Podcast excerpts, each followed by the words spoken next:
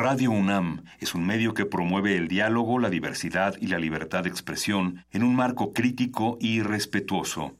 Los comentarios expresados a lo largo de su programación reflejan la opinión de quien los emite, mas no de la radiodifusora. drogas, crimen y son violadores. Yo quiero dejar muy claro ante todos ustedes. Vivimos tiempos donde el mundo no es gobernado por las personas más altruistas. Donde los muros estorban a la igualdad. A la sexualidad. A la creatividad. ¿Está en tus planes llegar al altar nuevamente? Donde se habla sin pensar y se admira sin saber. Vivimos los mismos tiempos que están viendo a la comunicación renovarse, al arte reinventarse, a la libertad superar sus límites. Nos hacen creer que lo mejor es triunfar en la vida. Donde el conocimiento y la denuncia están al alcance de nuestros ojos. De nuestros oídos.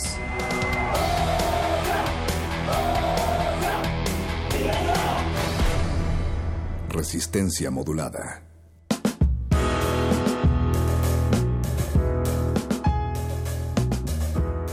Buenas noches, Resistencia. Pues les recibimos en esta ocasión con el mensaje que ustedes ya escuchaban del rector de esta máxima casa de estudios de la Universidad Nacional Autónoma de México, el doctor Enrique Graue. Y desde acá, desde estos micrófonos de Resistencia, por supuesto que también queremos enviar mucha solidaridad para toda la comunidad universitaria que se vio afectada por estos acontecimientos del día de ayer.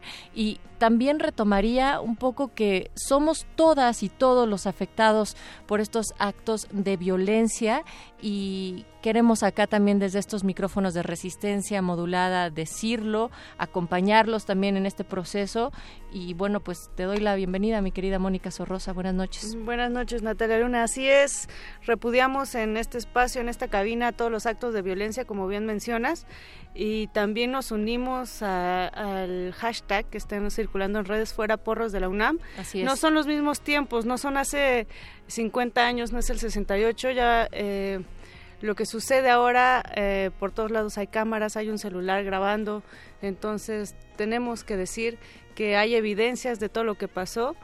Y bueno, pues las cosas, eh, ya lo dijo el rector Enrique Graue, sucedieron de esa lamentable forma. Y pues finalmente somos los universitarios los más afectados, pero también somos los universitarios, la comunidad una más grande 400 mil estudiantes, Natalia Luna. Lo vimos eh, y lo vivimos hace unos días en la bienvenida que se dio en el CCU Tlatelolco. Y hace pocos días fuimos a la comunidad del CCH Vallejo para ver las cosas tan importantes que se están haciendo, que están haciendo los alumnos, proyectos bien interesantes de chavos súper jóvenes de 15, 16 años. Creo que es el proyecto que debemos rescatar, es el proyecto que es la UNAM y hay mucho más allá que esos eh, jóvenes pseudo estudiantes que, que se dicen se, se, hacen llamar porros. Y que el propio rector en, en su discurso, que también está circulando por distintos medios, todo el pronunciamiento que hace que ustedes acaban de escuchar y que acá tendrán también la oportunidad nuevamente de tener a través de resistencia modulada, pues señala que eh, están coincidiendo con que grupos como 32 de CCH Azcapotzalco, 3 de marzo de CCH Vallejo, la Federación de Estudiantes de Naucalpan y otras organizaciones que se conocen como grupos porriles son precisamente los que se están viendo reaparecer. Y bueno, pues deseamos también desde acá que la universidad supere estas dinámicas violentas de antaño por Miranda, que es el feminicidio más reciente y que también era parte de la exigencia de los estudiantes que se reunían ayer en la explanada de rectoría de la universidad y por muchos otros acontecimientos que cada uno de los planteles tiene por resolver. Así es que que no se pierda también de vista eso, que hay muchas situaciones que se tienen que ir esclareciendo, que se tienen que ir desahogando y que bueno, que esto solamente sea principio para empezar a poner un clima mucho más de paz y también de coordinación entre todas las instituciones que conforman esta gran universidad. Por acá estamos y recuerden que les escuchamos también en el 55 23 54 12. Estamos en las redes como arroba R modulada, Facebook Resistencia Modulada. Y Mónica, pues esta semana, eh, haciendo digamos un punto y aparte, hemos propuesto la temática de el agua para toda para toda la ciudad, pero también para todo el país. Es, es, un tema también muy relevante y de eso hablaremos esta semana acá. El día de hoy vamos a tener la oportunidad de hacerlo con Isla Urbana, que son unos compañeros, un proyecto mexicano, un proyecto destacado, eh, antropólogos, alumnos también de la universidad que están proponiendo un sistema de captación de agua de lluvia que realiza que esto pueda ser potable y que podamos utilizarlo de manera de consumo habitual en nuestras casas. Así es, un proyecto bien importante al que por cierto se suma la UNAM también y justo de lo que hablamos, ¿no? Hay cosas eh, bien interesantes, bien importantes, por las que hay que seguir eh, avanzando y a, las que sí hay que darle esa atención merecida, que son todos, todos estos estudiantes y todas estas personas que están contribuyendo a hacer de este planeta pues un mejor lugar para vivir. Pero ¿qué te parece? Sí, vámonos con una canción. Esto se llama Río de Gueto Cumbé. Este conjunto colombiano está activo en la lucha del agua como derecho y han vivido los problemas de escasez de este recurso vital, como el trabajo que hicieron en la región de Palomino, en La Guajira. Así es que en toda Latinoamérica está pasando. Vamos a hablar más de este tema y así inicia Resistencia Modulada. Resistencia Modulada.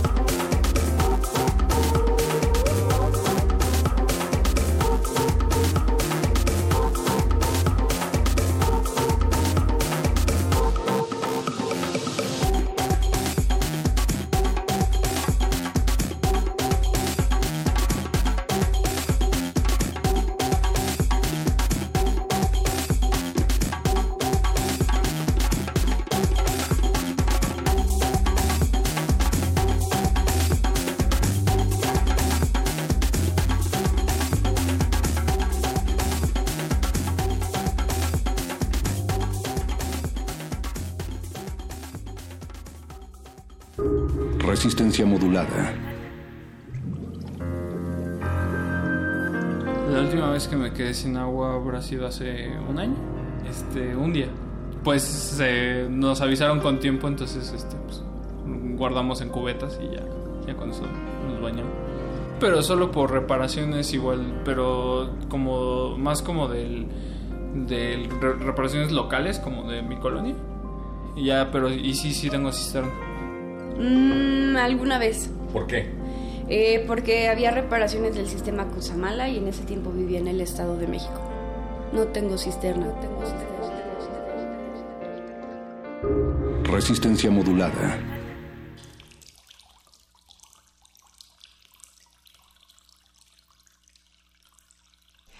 Así arrancamos este tema semanal. Mónica Sorrosa. Yo tampoco tengo cisterna. No tengo.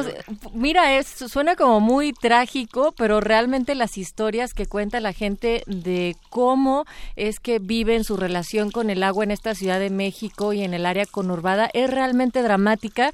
Si pensamos que la Ciudad de México está categorizada como la tercer ciudad con mayor estrés hídrico en el mundo. Y bueno, no quiero alarmarles con todas las cifras, mejor queremos plantear soluciones en unos momentos más. Antes, saludar al equipo honorable del otro lado del cristal. Dice Don Agus, pues a qué hora, oye, bueno, pues ahorita Don Agus en la operación de esta cabina de frecuencia modulada de Radio Universidad. Está Alba Martínez en la continuidad, a unos planos de distancia sonora y por supuesto, Eduardo Luis en la producción ejecutiva esta noche. Baby, acaba de sonar una rola que está increíble para arrancar esta noche y ya tenemos en la línea telefónica también, querida Moni, a Navani Vera, que es el coordinador de comunicación de Isla Urbana, además de antropólogo social por la Escuela Nacional de Antropología e Historia, la ENA. Navani, ¿cómo estás? Buenas noches. Hola Natalia, muy bien, buenas noches a ti y a todo tu auditorio. ¿Cómo estás, Navani? Pues cuéntanos un poco primero para quien eh, está al otro lado del mundo y no conoce Isla Urbana todavía, este gran proyecto. Eh, ¿Qué es? ¿Cuáles son sus objetivos? Pues Isla Urbana somos un grupo de hombres y mujeres que nos dedicamos a la captación de lluvia como una fuente de abasto sustentable en una ciudad como la nuestra, donde, como ya mencionaban, eh, pues mucha gente no tiene agua y al mismo tiempo nos estamos inundando. Eh, vivimos una situación paradójica con estas lluvias que se han llamado atípicas, eh, pero que ya más bien parece algo típico de nuestra ciudad, ¿no? Este nos dedicamos a aprovechar este recurso que la naturaleza nos está regalando y brindando, satisfacer la necesidad más básica para la vida humana, que es tener agua. Claro, y, justo esa contradicción que, que mencionas, Navani, es eh, también en una ciudad que quedó asentada en un lago y con cantidades privilegiadas, diríamos, de lluvia, pues cómo, cómo nos relacionamos con con esta situación es de caos porque nos quejamos cuando llueve demasiado por todo lo que implica en una ciudad como la nuestra. Y también estamos conscientes de que la falta de agua es gravísima. Entonces, ¿tenemos un caos total con nuestra relación con el agua? Sí, sí, y es algo relativamente nuevo porque en realidad pues eh, la civilización anterior que pobló este valle cuando estaba lleno de agua, eh, los mexicas entendieron perfecto la lógica de cómo es vivir, ahora sí que en el agua. Eh, nosotros hemos vivido un proceso, pues diríamos, desde la conquista, a través del cual eh, hemos nos hemos metido en una relación muy poco amistosa y amigable con el agua. que ahorita, en la actualidad, deriva justo en esto en que no tenemos agua y al mismo tiempo nos estamos inundando, es decir, no estamos entendiendo cómo relacionarnos con nuestro entorno y cuando la gente menciona es que el problema es que no tenemos agua en la Ciudad de México, es, está completamente equivocada. El problema es que no sabemos qué hacer con el recurso. Por eso es que estamos eh, viviendo estas problemáticas como la de la semana pasada, que nos cayeron unas tormentas brutales, y donde el agua no la estamos aprovechando en las casas ni la estamos infiltrando como deberíamos al acuífero al cual estamos sobreexplotando. Navani Vera, eh, cuando dices no no entendemos qué es lo que sucede eh, eh, con esta cuestión del agua, también me pongo a pensar un poco en, en la construcción de ciudad que tenemos en cómo se está planificando y también las asimetrías que existen en, en la misma ciudad, ¿no? Mientras unos, como escuchábamos en el Vox Populi, mientras unos tienen acceso a cisternas y a eh, captación de agua, eh, digamos, privada también, en algunos casos, otros pues no les llega aguas, agua en meses o semanas incluso. Entonces, ¿qué tanto tiene que ver con nosotros, pero también con políticas, con crecimiento urbano? Claro. Pues mira, como muchas cosas en estas sociedades modernas, centralizadas y donde el capital pues es un, un tema que define bastante, eh, eh existe una correlación directa entre eh, cantidad de ingresos entre eh, las personas y zonas de mediana y alta marginación con acceso al agua. Es decir, nosotros hablamos de que en las zonas altas al sur de la Ciudad de México eh, se encuentra la mayor cantidad de gente que no cuenta con conexión a la red de distribución de agua potable. Estamos hablando de los pueblos de Tlalpan, Xochimilco, Milpalta, Magdalena Contreras. Que casualmente, perdón que interrumpa, pero son lugares donde hay mucha agua, ¿no? Así es donde más llueve, por ejemplo, ¿no? De hecho es ahí donde más llueve y donde se encuentra la mayor zona de infiltración, es decir, las zonas boscosas por donde es la esponja, digamos, por donde la lluvia logra ingresar al acuífero, del cual después todos extraemos el agua, eh, es en estas zonas que se encuentran en, en mediana o alta marginación. Si uno piensa en Santa Fe, por ejemplo, pues también es una zona alta. Sin embargo, ahí, pues claro que hay bastante eh, poder adquisitivo y ahí la gente por lo menos la de los edificios, sí tiene agua. Entonces, nosotros hemos encontrado, y bueno, es algo que de hecho venimos estudiando junto con Oxfam México, con quien tenemos pues una alianza interesante, eh, hemos realizado estudios donde estamos ubicando esta precariedad hídrica, que es a lo que le estamos llamando, es decir, donde se entrecruzan eh, la falta de agua, la falta de bienestar, pues digamos, social, económico, y el potencial de captación de lluvia. Creemos que es estas zonas, son estas zonas donde mayor pertinencia tiene iniciar una masificación de la captación de lluvia en la Ciudad de México. Nosotros ya tenemos 10 años trabajando en esto como proyecto, estamos a punto de llegar a los 10.000 sistemas instalados, es decir, estamos dando un primer muy buen paso para demostrar que la captación de lluvia sirve, con que cada aguacero que nos cae, como los de la semana pasada, se llenan 10.000 cisternas y 10.000 casas tienen agua, pero para atacar un tema como el de la escasez de agua en la Ciudad de México, tenemos que dar un pasos agigantados cada vez más. Nuestra siguiente meta son los 100.000 sistemas eh, y para eso pues no lo podemos lograr sin la colaboración con gobiernos locales como lo hemos venido haciendo con gobiernos como los de la delegación Xochimilco, la delegación Tlalpan, un poco la delegación Iztapalapa y esperamos que pues se vengan sumando más gobiernos a, a este tema de la captación, ¿no? Claro, eh, Navani, para que pueda también la gente saber cómo funcionan estos sistemas de captación de agua de lluvia, explícales así de manera muy radiofónica qué es lo que se hace, porque una cosa es poner el tambo y llenarlo, eh, pero para poder hacer una filtración adecuada. Bueno, pues así radiofónicamente, imagínense que empieza a llover y está sonando el agua cayendo en sus techos. Así como ahorita, la que está cayendo, la que escuchamos. Exacto. Este, todo el agua que cae en sus techos eh, nosotros lo que hacemos es que la canalizamos a un, a un solo punto. Entonces empieza a caer, empieza a lavar el cielo, tu techo y todo eso pasa por una mallita, por un filtro que te agarra hojas, ramitas y demás. Luego pasa a un separador de primeras lluvias donde pasa por un proceso que lo limpia el 75%. Y luego de eso pasa a tu cisterna o a algún sistema de almacenamiento que tengas. Ahí le agregamos un poquito de cloro para matarle cualquier microorganismo y lo pasamos por un par de filtros con el que el agua se puede aprovechar para todos los usos en el hogar, incluso para beber con un último paso. Eh, esta es una explicación muy rápida.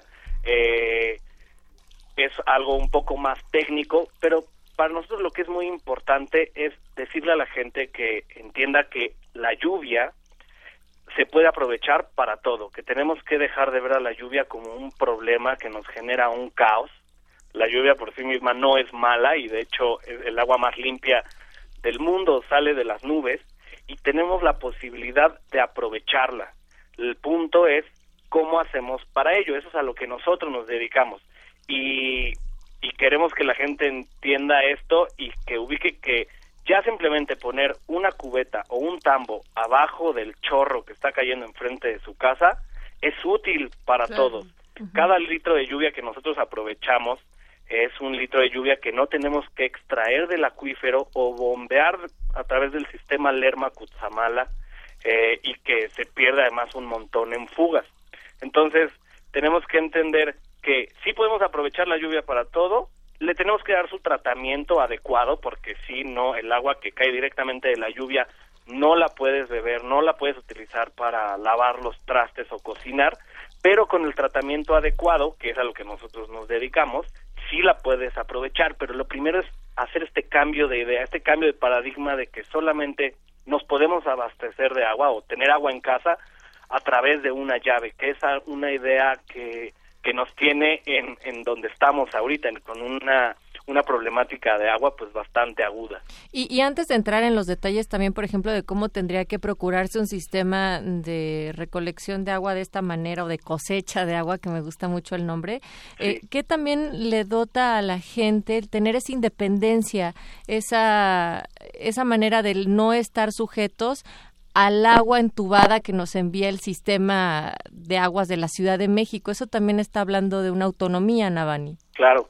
Sí, a nosotros nos gusta mucho el concepto de la autonomía hídrica, porque porque actualmente vivimos, digamos, amarrados a un sistema centralizado de distribución de agua, ¿no? Que es la red de distribución de agua potable como en uno de los testimonios que escuchábamos antes de comenzar la plática, una chica decía como, yo me quedé sin agua cuando estuvieron reparando el sistema Lerma Cutzamala, que, ya nos ha pasado, ¿no? Claro, y es común, digamos. Es muy común y en realidad, igual no se trata de alarmar a la gente, pero en realidad es un sistema eh, pues bastante endeble, o sea, que tengas que reparar tu uno de los tramos y media ciudad se quede sin agua una o dos semanas, pues es algo que te habla de la vulnerabilidad que tiene un sistema así. Con la captación de lluvia nosotros lo que promovemos es sistemas eh, pues sustentables porque no necesitas extraer el agua de ningún lado, si no es la que te cae, pero además estamos convencidos y lo hemos visto en campo, repito, llevamos 10 años haciendo esto, eh, se generan ciudadanos y ciudadanas mucho más independientes, mucho más conscientes de, el aprovechamiento y el uso de sus recursos. Cuando tú tienes en tus manos la capacidad de decidir qué calidad de agua es la que tienes y le brindas a tu familia, adquiere una dimensión completamente distinta. Eh, pasas de ser, digamos, un ciudadano pasivo a ser un ciudadano completamente activo y en muchos casos lo hemos observado, la gente cuando dice, oye, pues es que si yo puedo decidir cuánta y qué calidad de agua es la que tengo, pues quizás también puedo decidir qué es lo que sucede con la jardinera que está enfrente de mi casa, o puedo decidir qué es lo que pasa con lo que está pasando en mi calle o en la plaza de enfrente. Eh, o puedo, decidir no desperdiciar el agua cuando me estoy bañando también, ¿no? Porque, claro. Entonces, como, como tú dices, eh, tomar conciencia de, del recurso que estamos utilizando. Por supuesto. Y además cabe mencionar que son sistemas, estos los de captación de lluvia, sumamente resilientes. Es decir, ante una contingencia como puede ser esto, reparan el sistema Lerma Cutzamala o se viene el, un sismo esperemos no se repita pronto, pero como el que sucedió el año pasado, eh, toda la gente de Xochimilco se quedó sin agua y quienes tenían su sistema de captación de lluvia eran los únicos que durante la primera semana que se había roto el acueducto y no podían llegar pipas, tuvieron agua porque les cayeron unos buenos aguaceros e incluso empezaron a distribuir agua con sus vecinos. Entonces, estamos hablando de que son herramientas que se le brindan a, a la gente, a las viviendas, para abastecerse del recurso más importante, que es el agua. Que si, que si por alguna razón eh, pues la ciudadanía o buena parte de la ciudad se queda sin agua, tenga una opción alternativa, que es lo que tenemos que estar anticipando. No podemos estarnos esperando a que caigamos, como ya decían, somos la segunda o la tercera ciudad con mayor estrés hídrico en el mundo. Eh, tenemos que empezar a, a anticipar panoramas que todo el mundo nos está advirtiendo que, que estamos cercanos. Entonces, pues la captación de lluvia brinda entre estos y otros beneficios que me podría aventar un buen rato diciéndoles. Pues, ¿te parece si ahorita le seguimos, Navani Vera, coordinador de comunicación de Isla Urbana? Antes queremos escuchar música y también preguntarle a la gente, a toda la resistencia, que nos cuenten a ustedes qué tan seguido se les va el agua y qué tan viable tal vez sería que utilicen un sistema de captación de agua, de lluvia, de cosecha de lluvia de agua para que nos puedan decir esto a través de arroba R modulada Facebook, resistencia modulada, o también estamos en el WhatsApp, mi querida Mónica, ahorita les echamos el número porque no estamos, está el 55 47 76 90 81, ya ni porque vengo al buscapiés me lo aprendo de memoria, pero ahí está, y así es que seguimos con esta conversación con Navani Vera.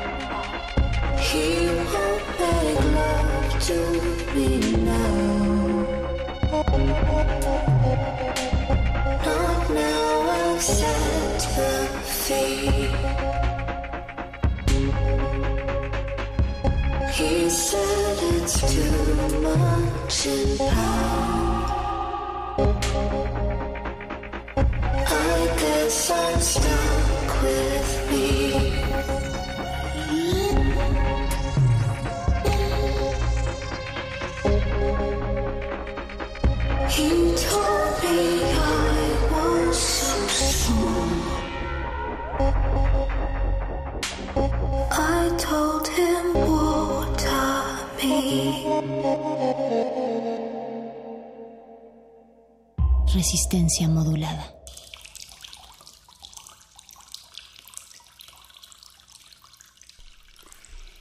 Y escuchamos la grandiosa voz de FKA Twix, la canción es Water Me, y estamos hablando con Isla Urbana, con Navani Vera.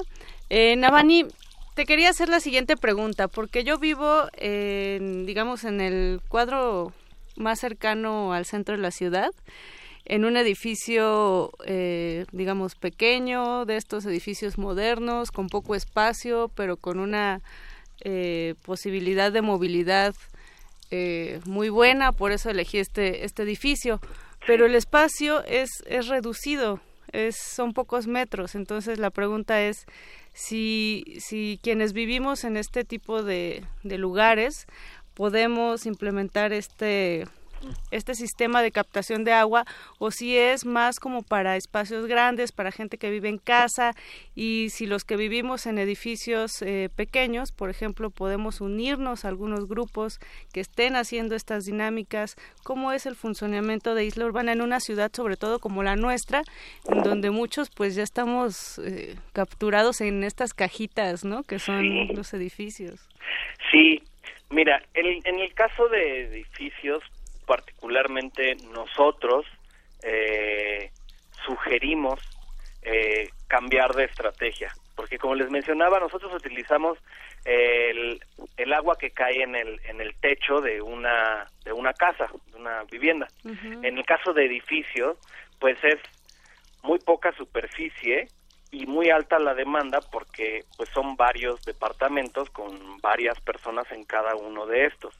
Además de que pues muchas veces resulta muy costoso hacer una modificación, eh, una obra de ingeniería eh, pues civil eh, para para recanalizar el agua que generalmente los arquitectos e ingenieros cuando diseñaron los edificios no pensaban que el agua de lluvia se fuera a aprovechar. Entonces generalmente tiene una conducción que es muy costoso modificar además de que el porcentaje de abasto que tienen las familias que viven en un, en un edificio, pues va a ser muy poco.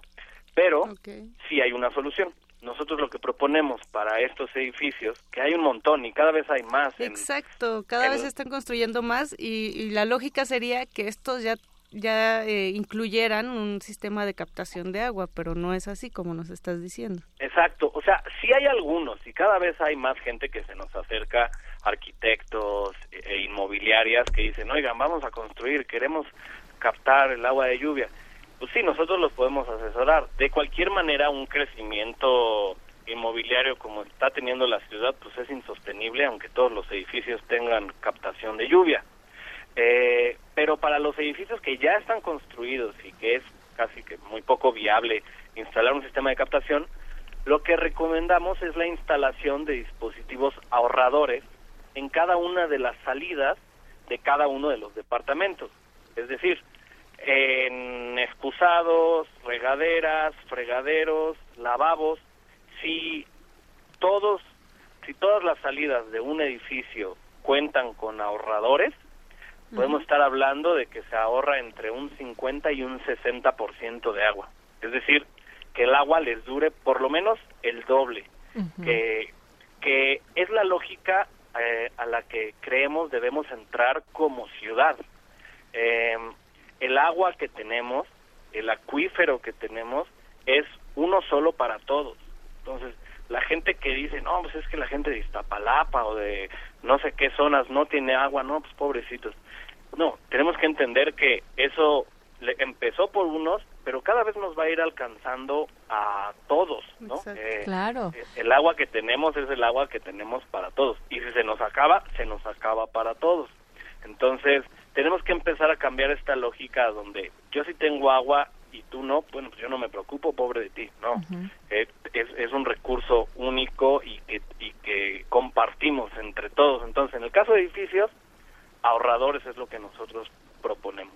Y es que también, digo, yo no quería ser fatalista al principio porque ustedes tienen muchas propuestas para combatirlo, pero sí hay cifras que están señalando que en el año 2030 la Ciudad de México va a tener, con estudios de diversos especialistas en el área, que va a tener serios problemas de agua y como decías, Navani, no solamente es Iztapalapa Xochimilco, Milpalta, aquí la propia colonia del Valle, toda esta delegación y la demarcación de Benito Juárez ya está teniendo ese tipo de problemas, por lo cual eh, te pregunto ahora qué tipo de política pública está realizándose, si es que hay alguna, para que este tipo de sistemas de captación no solamente sea eh, un, una o necesidad o mero lujo, sino una implementación requerida para toda la planeación futura de las ciudades. Mira, bueno, primero como mencionas, hay un estudio muy interesante que hizo el, el Banco Mundial en colaboración con Conagua, que pues no se sabe mucho, yo creo que pues no quieren que alarmar mucho a la gente, pero son cosas que se tienen que saber. Eh, hablan de que para el 2030 se va a tener que encontrar aproximadamente el 30% de cantidad de agua eh, que en ese momento, cuando se hizo en 2012, 2013, eh, para abastecer a, la población de fuentes que no se tienen ubicadas. Es decir, la misma cantidad de agua que se está trayendo del sistema Lerma-Cutzamala se va a tener que sacar de algún lado y no se sabe de dónde y hablan que de no hacerse se podrán presentar graves problemáticas sociales. O sea, no se Eh, sabe de dónde todavía. No se sabe de dónde. Nosotros lo que decimos es, pues, voltemos a ver el cielo. En algunas ocasiones las respuestas sí nos, sí nos caen Sí desde caen allá arriba. Eh, y en términos de políticas públicas ha habido ciertos eh, pues intentos creo yo así como lo veo eh, de meter el, la captación de lluvia dentro de las normas de construcción. Eh, hace algunos años se metió eh, como ley que cada edificación se debía debía de tener un sistema de captación de lluvia. No soy experto en leyes, pero según entiendo, nunca hubo una ley secundaria que apoyara esta ley primaria, que son, digamos, las que hacen que se ejecute dicha ley.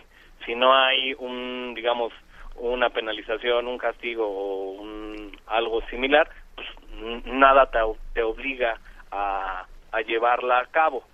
Eh, creemos que ahora eh, pues hay una idea un poco más clara de que debe de ser algo que se debe impulsar todavía más. Entonces, como tal, en este momento todavía no hay nada, pero pues nosotros que andamos en, en estos menesteres hemos sentido que hay más aceptación y más interés por parte de, de los gobiernos porque esto se vuelva cada vez una política pública pues mucho más incisiva, ¿no? Nosotros particularmente creemos que se debe de, de- lo debes de poder, la, la gente debe de tener más incentivos para Claro. instalar estos sistemas, ¿no? Que lo puedan ver reflejado quizás en, en el pago del predial, Claro. en quizás en que tengas en algún descuento en alguna otra área eh, o facilidades para créditos para comprar tu o instalar tu sistema de captación de lluvia o tu almacenamiento. Es decir, eh, le podemos echar bastante creatividad, pero es cuestión de tener, de que las autoridades tengan esta disposición. Sí, ya es hora de que ahora sí que se pongan las pilas, porque si no, digo, sin ser fatalistas, regresamos a eso, pero Claro. eh, esta ciudad necesita eh, un, un buen sistema de agua, que todos tengamos agua, es vital, es, es básico, es lógico. Tenemos comentarios, Natalia. Sí, nos llegó acá por arroba R modulada el Twitter, nos dice eh, Martelena Valencia. Dice, resistencia modulada, ¿dónde me apunto? En la casa tengo tina. Enterré un tinaco y lo bombeo para regar. Conectamos un tubo para captar lluvia, pero me interesa mucho. Ah, pues, ¿qué le contestas, Navani? Pues que la parte más importante ya la tienen, que es dónde almacenar y entendida la lógica de que el agua de lluvia se puede aprovechar. Ahora, es importante mencionar que depende para qué usos le den al agua de lluvia, es el tipo de tratamiento que se le tiene que dar. Si la utilizan únicamente para riego o para excusados, pues entonces tendrá menos filtros que si la van a utilizar para bañarse, para cocinar, incluso para beber. Es decir, nada más hay que irle aumentando el tratamiento, pero el agua se puede utilizar para todo, pero ya están del otro lado, diría yo. Por Facebook nos dice Ale España, saludo Resistencia, felicidades por el programa y por incluir a Isla Urbana en el programa. A mí me gustaría tener una cisterna y un sistema de captación en mi casa, pero vivo en un departamento y lamentablemente no es posible. De todas formas, lo intento con cubetas. Isla Urbana hace un trabajo asombroso, tengo la fortuna de conocerlos, son mis amigos y así como en la Ciudad de México hacen proyectos también eh, donde trabajan en la sierra eh, eh, y en otros estados del país, respetando la vida y generando comunidad. Y les envía muchos saludos, Ale España. Muchas gracias y saludos a Ale. Sí, nosotros también trabajamos en zonas rurales, aunque nuestro foco más grande está ubicado en la Ciudad de México. Eh, también llevamos, pues, ya más de ocho años eh, instalando sistemas en la Sierra Huichol, eh, explorando estos la captación de lluvia en un contexto completamente distinto, pero donde es también muy necesario, ¿no? En donde esperamos también se pueda detonar un proceso como el que está sucediendo aquí en la ciudad y donde tanta falta hace. Y donde la gente tiene otra relación con la naturaleza también, Navani, porque a veces, eh, como tú mencionaste hace rato, ¿no? O sea, creemos que lo que, si no me está pasando a mí, eh, pues me hago me hago de la vista gorda. La otredad. Así es. Entonces creo que es importante sacarnos de ese individualismo que, que vive en, en cada uno de los departamentos de la ciudad para, para pensar en el otro porque si no, no va a ser autosuficiente esta, esta ciudad. Sí, en la ciudad, muy rápido, perdón, en la ciudad nos pasa mucho que estamos como muy, como muy separados de estas fuentes originarias de recursos, ¿no? O sea, si tú a los niños, a las niñas les preguntas, ¿de dónde viene el agua? De la llave. ¿De dónde viene la comida? Pues del supermercado, del tianguis, ¿no? De pronto así, este, te encuentras gente que nunca ha visto una manzana en un árbol, y no es broma. Este, y, y, y, tampoco es de juzgar, vivimos en una mancha urbana gigantesca donde lo común es que haya pavimento en las calles y no y no tierra. Entonces también regresando un poco a qué beneficios encontramos dentro de la captación de lluvia es, reconectar o conectar por por vez primera en muchas ocasiones eh, con la naturaleza y con nuestro entorno que es algo muy importante en estas épocas en las que estamos hablando de tanta digitalización y, y e individualismo Claro, oye Navani, también nos dice por acá Pablo Extinto en Twitter eh, que él vive al estilo mexica en el agua. dice, está bien, no, no es una broma. Dice, está regacho el futuro que nos deparan las guerras del agua. Hoy les escribo con un poco, pues con un huequito. Pablo Extinto va un abrazo también y después retoma y ya nos cabulea porque dice, eh, de veras, dice, mira, recién en Culhuacán nos dejaron sin agua. Eso me llevó a la loca idea de regresar con un antiguo ex amor para poder bañarme, opté por aguantarme y sufrir mi tragedia y esa sed que te da el no tener gota alguna. Pero bueno, él dice que como siempre... Te refieres, Pablo? Que, como siempre Pablo Extinto anda captando a quién seguir, así es que hoy toca el turno de que empiecen a seguir a arroba isla urbana. Que capte agua también. Em, finalmente, eh, antes de que nos des todas las redes y dónde seguirlos, queremos que le cuentes a la gente qué tan accesible es que puedan, si es que viven en un espacio en donde se puede colocar este tipo de sistema, qué tan accesible es y si hay algunos planes incluso para que se puedan organizar y pues sabemos que no, no, no siempre es fácil el desembolsar una cantidad grande de lana, ¿no? Claro. Pues mira, eh, como les comentaba, depende mucho para qué quieran el agua, es la cantidad, digamos, de componentes, de filtros que se le van a poner. Si ya tienen cisterna o no, o dónde almacenar el agua, todo es, todas esas variables van a hacer que se modifique el, el costo de un sistema de captación de lluvia. Yo no puedo como universalizar los costos. Eh, pero estamos hablando de que si tienen cisterna y, y demás, este, desde los seis mil pesos pueden tener un sistema de captación de lluvia para todos los usos del hogar, excepto beber.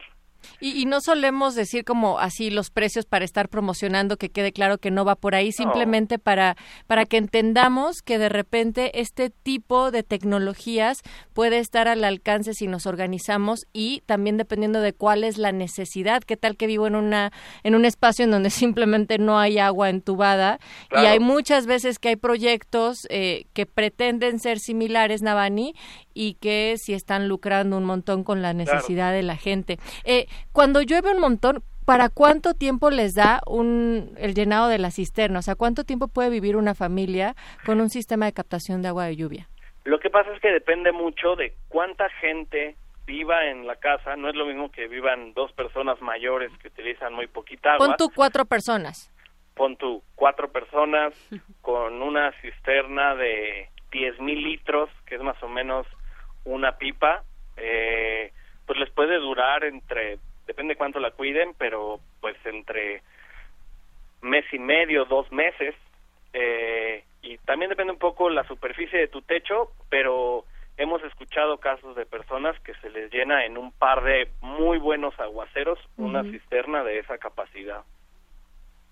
Pues pues bastante tiempo, digo ya un mes con con, sí. con eso y toda una familia. Sí. Eh, de verdad que suena un proyecto bastante interesante y creo que hay que pasar el chip Navani hay que hay que compartir la información hay que animarnos también como dices quitarnos esa idea de que nada más abriendo la llave eh, sale el agua también nosotros podemos generar algunas formas de captación de agua también nosotros podemos generar otro contacto con la naturaleza otro tipo de relación con nuestro entorno.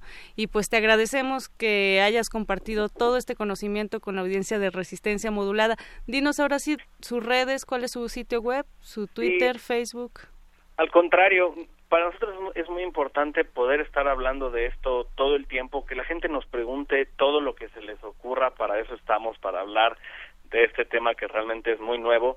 Si quieren saber más de la captación de lluvia, islaurbana.org.org. Si quieren un sistema de captación de lluvia, o ahorradores, lo que sea, islaurbana.mx. Nos encuentran okay. también en Facebook como Isla Urbana, en Twitter como arroba Isla Urbana y hasta en Instagram como Isla-Urbana y de verdad con confianza escríbanos, háblenos, pregúntenos, aunque se les haga muy básica la pregunta, para eso estamos. Oye, Navani, nada más rápidamente, ¿ya se cerró la votación que tenían en este concurso para Mega Cities Short Dogs? Sí, sí se cerró. Y, y, y no ganamos. Oh. Este, nos ganó un proyecto de la India Ah, sí, que fue una que locura su votación, Ajá. pero pues igual aprovecho para agradecerle a un montón de allá. gente que estuvo Sí, ayudándonos a compartir este video, fue un, entramos a un concurso con otros 130 videos del mundo, eh, quedamos en segundo lugar. Pero eso eh, está hablando de la importancia del proyecto, o sea, si van detrás Sí. de la India y allá efectivamente, como decía Moni, son un montón, Sí. o sea, quiere decir que está causando impacto lo que están haciendo. Sí, y finalmente, mira, todos estos concursos y cuestiones y demás son para difundir la práctica. Realmente el premio era más simbólico y de difusión que otra cosa, además de que seguimos con, compitiendo por otras categorías, pero el objetivo es que la gente sepa, conozca, se pregunte, que voltee a ver la lluvia y que como en el caso de ustedes, pues nos inviten a seguir platicándole de esto a su auditorio. Sí, yo les invito también a que se vayan a dar una vuelta al centro histórico porque eh, tienen ahí justo una intervención artística, ¿no? Donde están proponiendo la captación de agua de lluvia como parte de la solución de esta crisis junto con Bajo Techo.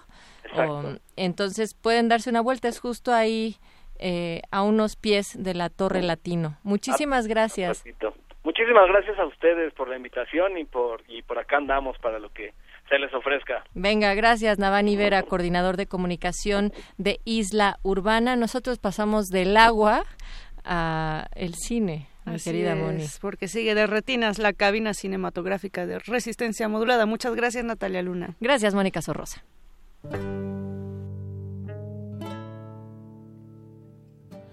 ¿Qué pasó, che? Nadie sabe cómo. Me siento, me porto mal. No pregunta, no cuento qué pasó, no cuento, me siento mal. En mí un auto que va a explotar.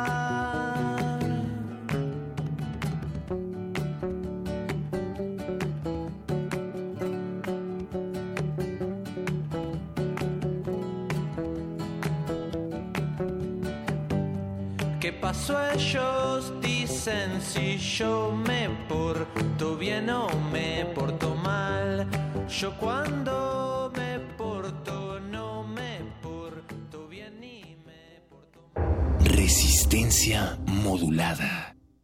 Avances y desafíos. Sexto informe de gobierno. Habla el presidente Enrique Peña Nieto. Para quien es gobernante, encarar los problemas, las emergencias que vive una nación, pues siempre será un gran reto mantenerte a la altura de esta responsabilidad. No ha habido año que no hayamos enfrentado algún embate de la naturaleza. La primera fue eh, los huracanes Ingrid y Manuel, que impactaron especialmente en Guerrero y donde dejaron ahí muertes, pérdida de patrimonio de muchas personas, pérdida de viviendas. Y luego vino Odile el año siguiente, al año siguiente pegó en Baja California Sur, obligó a llevar a buena parte de servidores públicos de Comisión Federal de Electricidad, de Conagua, del sector salud, de efectivos militares que han estado siempre y a quienes tengo un particular reconocimiento. Luego vino el acecho del huracán Patricia, el huracán con mayor fuerza de toda la historia de los huracanes que había habido en el mundo.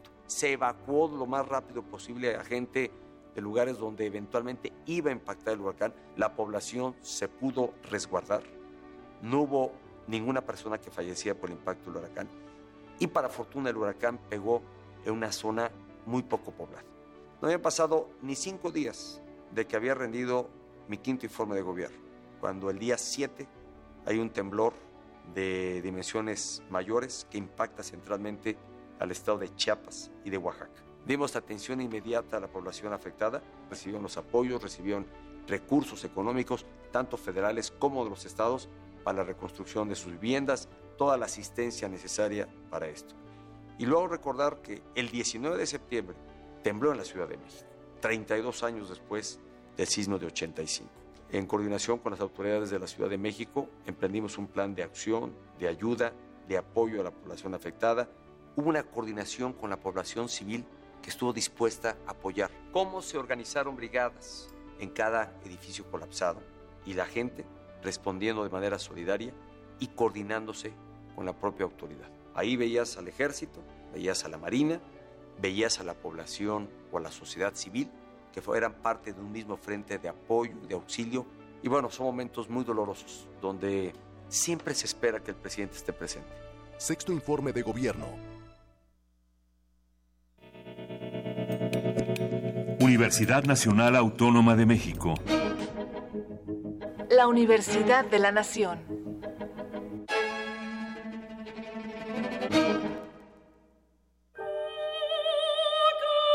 Videópera. Rock. Tecno. Fragmentos de Kafka. Juana de Arco en la hoguera. El castillo de Barbazul. Danza y más en Impulso. El único festival en México de artes escénicas con música en vivo. Culturaunam.mx diagonal impulso. Invita Cultura UNAM.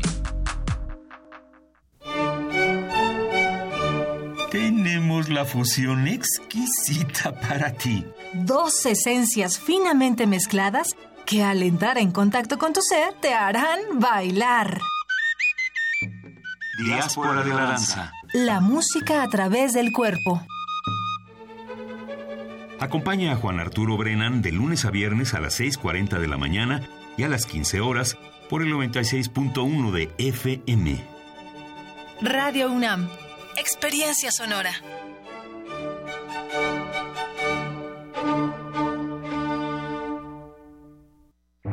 Resistencia modulada. Toma un lugar. Aquí hemos venido a observar con los oídos. La imagen no es una idea fija. Se ajusta a todas las visiones y todos los géneros. Miremos y discutamos. De retinas. Un horizonte sonoro para vivir el cine. De, retinas. Yo no quiero eso,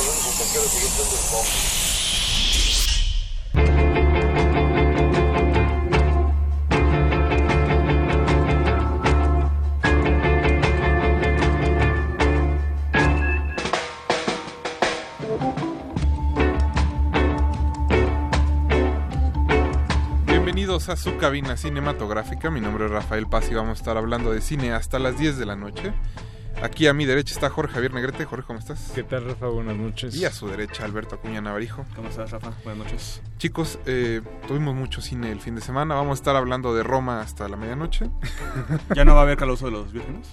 Nada, no, se cancela todo. No se porque- dieron amablemente el espacio porque sabían que íbamos a hablar de un evento magno, Obra mayor. importante, algo que cambió para siempre el panorama del cine Piedra de toque. Piedra de toque, entonces dijeron es la sí. película de, de la década. ¿eh? De Revolución hecho, sin don, don Agus se va a quedar hasta las 5 de la mañana trabajando. ¿Ya escuchó Don Agus? Don Agustín Muli está en los controles, como ya escucharon.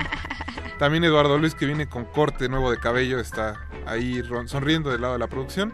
Mauricio Orduña está también como producción. Y pues como les decimos, no, no es cierto, no vamos a hablar de Roma. No, no, no, no. Pero te acordaste de tu nana, ¿no, Jorge? Me acordé mucho de mi nana. Ay, me- De qué Pachita. buena era, de Pachita, qué buena era. Qué bonito, sí. ¿Tú, Navarijo? No, yo no, todavía no. ¿No fuiste de los privilegiados? No fui de los privilegiados. ¿Cómo no la viste? Pero sí es güero, Navarijo. Pues yo lo sé. O sea, era una película que me iba a hablar a mí, pero pues no. Ya la veré próximamente. Me acordé hasta de la nana de Alberto, fíjate. Yo también. Un saludo a todos los estratos que nos están escuchando. Eh, muchas gracias por estarnos precisamente pues escuchando. Recuerden que nos pueden contactar a través de Twitter en arroba Rmodulada y en Facebook como Resistencia Modulada. Vamos a arrancar este programa platicando sobre la vigésima segunda edición del Tour de Cine Francés que ya inicia Muy bien. en unos cuantos días. Y para eso, es el viernes, y para eso tenemos en la línea su vocera, Elena Ficat. Elena, buenas noches. Hola, buenas tardes. Mu- Muchas gracias por la invitación, estoy muy feliz. No, con- muchas gracias a ti por contestarnos la llamada tan noche. Pues, Elena, cuéntanos un poco cuáles son los highlights de este año del Tour de Cine Francés. Sí, pues vamos a traer a siete películas francesas que son de diferentes géneros. Hay cuatro comedias, un drama, un biopic, un thriller, así que hay realmente para todos los gustos. No hay ninguna película más importante que los demás. Las siete son como iguales de importancia, así que dependiendo de, de su estado de ánimo, de lo que quieren ver, pues ahí tenemos varias propuestas. Eh, Elena, ¿cuándo es que empieza el tour y en qué ciudades pasará? Sí, arrancamos aquí en la Ciudad de México el 7 de septiembre, es decir, este viernes, Ujú. y el tour se va a presentar hasta el 18 de octubre, es realmente el otoño francés. Vamos a pues estar primero aquí en la Ciudad de México y después vamos a presentar las películas en todos los estados de la República, también en Centroamérica y por primera vez en Chile y Argentina. Es decir, que hay muchas opciones para ver las películas. En total son 73 ciudades que participan en el tour y alrededor de 170 salas. Perfecto, Elena. Pues, eh, ¿dónde pueden checar, ahora sí que nuestros radioescuchas, la programación, sus redes? Sí, tenemos un sitio web dedicado al tour que es www.tourdecinefrancés.com www.tourdecinefrancés.com y estamos en las redes sociales Facebook, Twitter e Instagram con Tour de Cine Francés y en to- todas estas páginas pueden encontrar la información sobre las películas, los horarios, las sedes, así que es muy fácil encontrar toda la, form- la información que necesitan. Elena, antes de terminar, pues como todos los años, el tour también le da espacio al cine mexicano con varios cortometrajes. ¿Qué cortometrajes estarán pasando y que compitieron por la Palmita de Oro? Sí, lo haces bien decir eso porque mm, si antes de cada película francesa se proyecta de manera alterna un cortometraje mexicano. En total son 17 que se pues que se presentan antes de cada película. Como tú lo dijiste, concurren para el premio La Palmita, que se, que se da desde 2005. Y el ganador de La Palmita, que ya conocemos, se va a ir a Francia en febrero del próximo año para presentar a su película en el Festival de Clermont-Ferrand en Francia, que es el festival más importante para los cortometrajes en Francia y también en Europa. Así que, que sí les da oportunidad de reconocer a su trabajo en Francia y en Europa.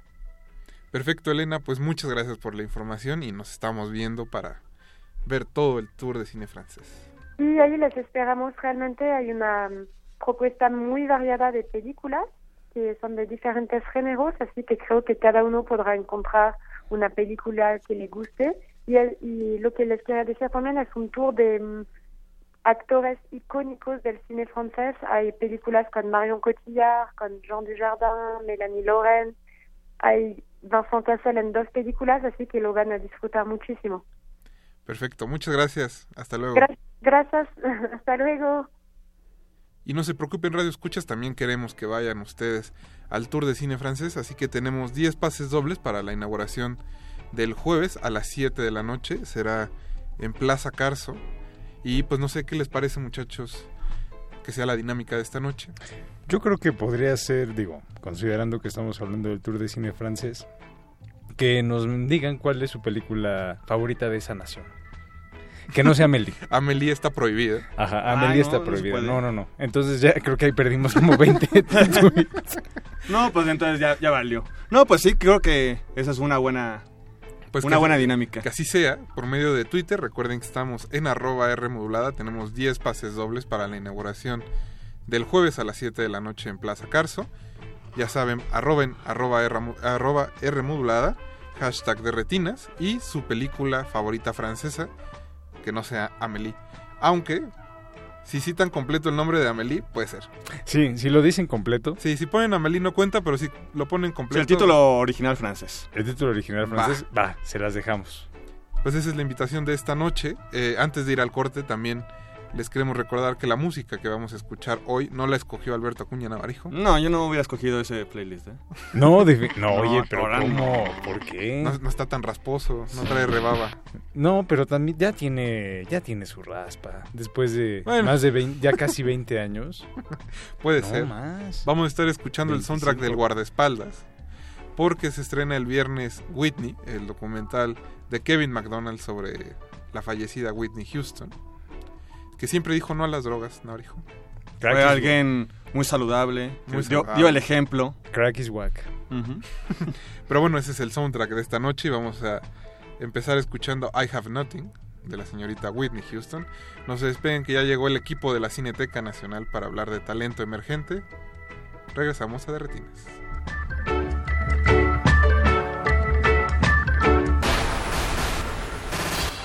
De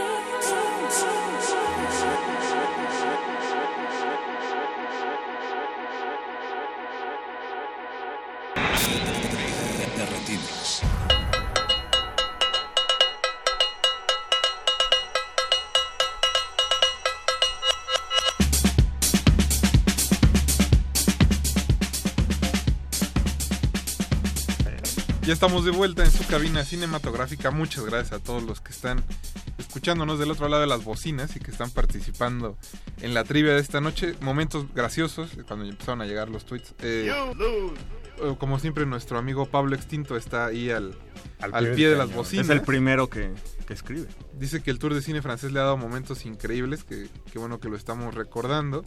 Dice que no puede ir a Plaza Carso, pero que su película favorita es Clara et moi. Entonces no me queda claro si quiere los boletos o no.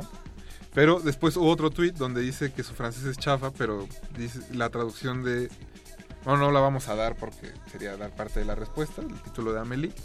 Y que lo dejamos de a 8 con el primer track de la noche. Ese era el chiste. Siempre nos quedamos de a 8. Pues es que es Whitney Houston, ¿no? Siempre te llega, te llega al corazón. Eh, Después de otros- tantas eh, transmisiones de la película en Canal 5. Justo con, inevitable. con Kevin Costner. Eh, a Ron Barreto, que también nos está escuchando, dice que su película favorita francesa es El beso del dragón. Ya tiene sus boletos. Su boleto. Ese dale hasta tres, ¿no? No, tranquilo, espera. A ver, hijo. Es que ve qué calidad de respuesta. No, no, yo O sé. sea, es para darle los 10 boletos. Lo felicito por haberle rascado. Nos puso otro tweet donde dice que también eh, Doberman es una chulada. Oye. Ah, te digo, dale cuatro. No, espérate.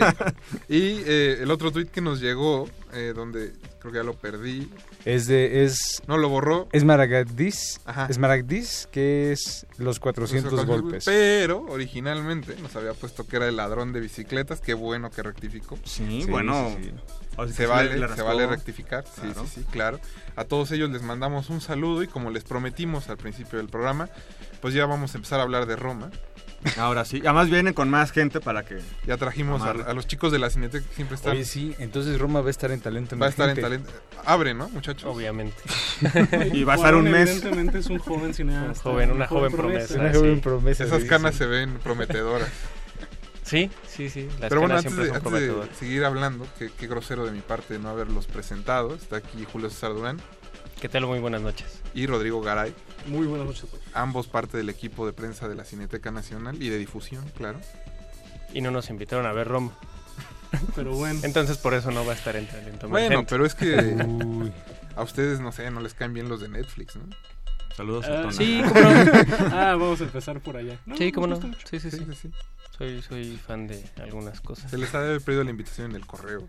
Yo creo que sí. A lo mejor se traspapeló, ¿no? Se traspapeló, sí, Digo, seguro. que siempre Es que pasa. imagínate el inbox del correo oficial de la Cineteca. O sea, Uy, no, no me quiero imaginar. Romas todos No, los no. días. Romas todos los días. Sí, sí, sí. No, ya me quiero imaginar cuando la pongan. Es que les llegaron tantas invitaciones que no supieron Que no cuál supimos a cua- a Sí, cuál ir. exacto, sí.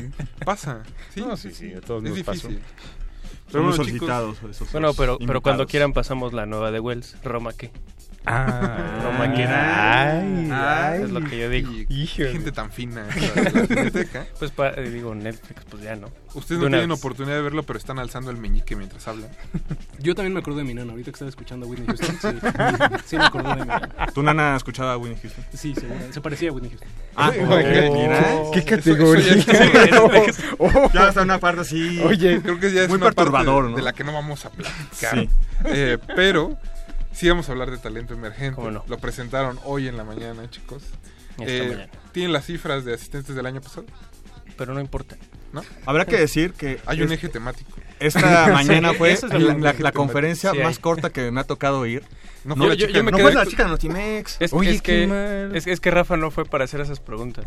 Por eso no, duró bueno, tanto. pues yo confío en que iba la gente de siempre. Oye, sí es la primera vez que no preguntan por el eje temático. Ni el eje temático Ni, lo- ni los países. ¿Por qué, Ah, pa- claro. ¿por qué Estuvieron todos muy, Unidos? muy a gusto. Muy, muy a gusto. Mira, tenemos. Ahí va. Tenemos Senegal, Francia, Brasil, Túnez, Argentina, Colombia, Noruega, Suiza, Dinamarca, Georgia, entre otros, y México. Y digo, creo que todos estuvieron muy a gusto con, con, Pero porque con no hay el una resto película del, de Congo. con el resto, ¿por qué resto no? del mundo. ¿Por qué no hay Estados Unidos, Julio? Sí. Sí Porque, porque los talentos emergentes, no hay tantos talentos emergentes por allá. Ya están muy consolidados. Caray, yo he esperado la película de Congo. Allá sí hay muchos talentos emergentes. Pero ¿cuál de los dos Congos, Navarro? Pues el Congo este holandés. Digo, Ah. O el Ah. Congo belga. pues sí. Ah, hablando, hablando de películas belgas, sí. Hablando Sí, de sí. Congo, está en Amazon Prime, si lo tienen. Ah, sí. Nunca Sí, me sí, sí, un clásico. Lo siento. Prefiero el guardaespaldas. No, bueno, ya, ya en serio, regresemos al tema de esta noche que es talento emergente. Eh, chicos lo presentaron hoy, se la pasaron muy bien por lo que dicen en la conferencia. Habrá películas de muchos países y bueno, aquí se acaba el programa, gracias. Son 14 películas. Eso a es lo lo que que tienen que saber. 14 fabulosas películas de todos los países que ya eh, mencionamos. Eh, arrancamos la próxima semana, el próximo viernes, más bien de este viernes al otro, que es el 14, con Tamara y la Catarina y con Carnívoras. Son las dos primeras películas que van a estar en cartelera de Cineteca Nacional. Y bueno, antes de que se nos olvide, uno de los puntos importantes precisamente de, de la conferencia de hoy es que es la primera vez que estas 14 películas, bueno, que la selección de talento sale al circuito del DF. Va a estar en un Cinépolis, en 5 Cinemex, Tonalá, Cinemanía, IFAL, eh, Y la Casa del Cine. Y bueno, pues como siempre, eh, como con el foro, con la muestra, se va a ir al circuito Cineteca, es decir, al circuito nacional. Ahorita, de momento, ya están eh, pues bien puestos 10 eh, 10 sedes en el interior de la República. Entonces, pues nada más sean pacientes. Octubre y noviembre, noviembre van a estar por allá estas 14 grandes películas de realizadores eh, pues, emergentes, claro, frescos, nuevos, con mucho que decir. Pues, ¿qué les parece si escuchamos otra canción del soundtrack del guardaespaldas y regresamos a hablar de las películas? Para que Rodrigo se siga acordando de su nana. Ya, está llorando, vamos Aquí a ir vamos. por unos pañuelos. Pero mientras nosotros vamos a ir, bueno, más bien nosotros vamos a escuchar Run to You de Whitney Houston y regresamos al 96.1 de FM.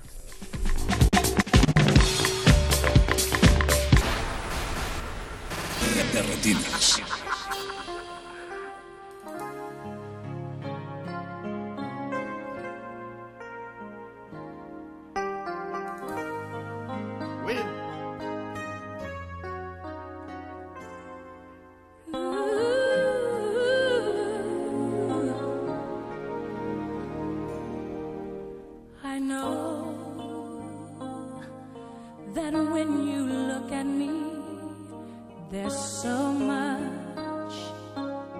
That you just don't see. But if you would only take the time, I know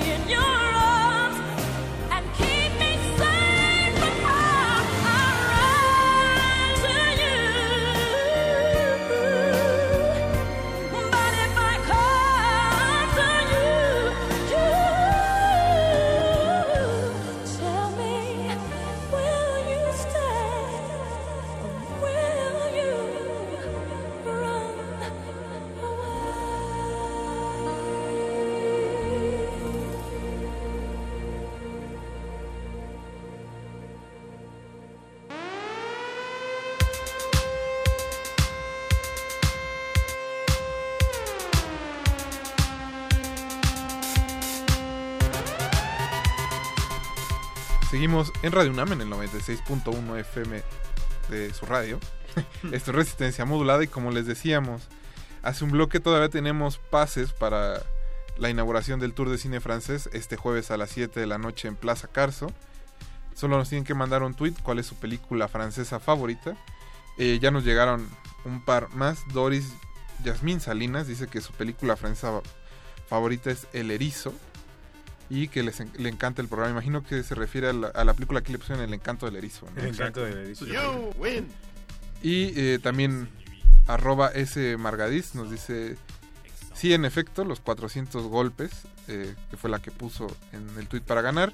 Y eh, Pablo Extinto se acuerda de que vio Congo en, en un cine de satélite y la rentó varias veces. Aunque a Julio César Durán no le guste. Es aburridona, ¿no? Sí, es, es un poco floja. ¿No? Yo No, nada no sé. yo nada más la en la saqué época- una vez. En la época también salió esa de garras con Michael. Con Michael Douglas y Val Kilmer. Ándale. Esa me pareció más emocionante. tenía como más. Era como en la misma. Estábamos cochambros. En eso, en eso, eso tienes razón, Navarijo. Sí, sí, sí. Me recuerdo más esa película que como. ¿Sabes cuál estaba mejor? La de Alec Baldwin y Anthony Hopkins con el oso. Ah, claro, este. Al límite, ¿no? ¿Cómo se llamaba? No me acuerdo, pero. Algo. Eh, como fue, fue parte, era como el de esa, fue parte de esa camada. Préndanle Canal 7, seguramente va a estar ahorita. Puras tardes Sí. del 7. Sí, sí, sí. Así que matan al oso y se hacen este su traje de, de oso. Ajá, justo. O sea, esas cosas que. ¿Cómo le hicieron? Quién sabe, pero matan al oso. Y se hacen unos abrigos. Me pregunto si habrá una Hay que película, si habrá una película así en talento emergente este año. Eh, Se distingue el ciclo por su cochambre, sí. sí, sí, sí. Usualmente, este año viene un poco más pulido, me parece. Eh, Pero viene algo como Los Débiles, ¿no? Que tiene esa onda. Ándale, hablando, hablando justamente de. No sé si es cochambre, pero sí es un poco como de tierrita norteña. Como algo medio Eh, crudo. Bueno. Ah, viene cruda, la película está cruda. En un buen sentido. Exacto. Muy buen sentido. es como una especie de, de aventura medio medieval, eh, ubicada en, en- en nuestros días, donde un beisbolista, que es muy callado, un tipo con, con una cara, pues no sé, contenida, serio, este. eh, le matan a sus perros como a John Wick y busca venganza ¿Como inmediata. John Wick? como John Wick. Eh, y la película es lo que tiene que hacer para cobrar esa venganza. Está toda hecha en Sinaloa y tiene como un montón de elementos del norte, lo que comen, este, las camionetas, el acento, el, La- béisbol, la, además. cantina donde se encuentra como uno de los personajes. Ajá, al principio. Sí. sí.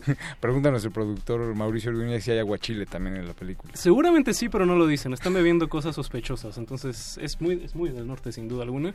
Eh, y muy recomendable. La verdad es que creo que le ha ido muy bien en diversos festivales aquí en México. Sí, ha tenido, Eh, ha tenido buena respuesta. ha tenido buena respuesta. Ni sus directores se lo esperaban. Hoy estaba platicando con Raúl Rico y dice que no, que no la vio venir, pero que aquí están muy contentos. Y sí, la verdad es que los débiles creo que... Bueno, Navarijo, tú sabrás más ya que te has echado como cabalmente De, todo de el cine hecho, mexicano. ahora que no es porque esté en talento emergente, pero yo sí la había puesto cuando la pude ver eh, hace unos meses en, en Ficuna, frente como de lo interesante de lo que de lo que va del año, entonces pues qué bueno que la tengan acá. Sí, no, y es, y es una gran oportunidad. Esa y la otra mexicana, Tamara y la Catarina, creo que son propuestas, digo, radicalmente opuestas, pero... Bien bonita, Tamara y la Catarina. Muy bonita, muy bonita. No sé si Los Débiles es enternecedora, pero... Bonita en el No, no es muy interesante. En el caso de Tamara y la Catarina, pues sí es esta historia de solidaridad entre dos personas eh, invisibles dentro de la ciudad o- y el estado de México donde, donde ellas viven.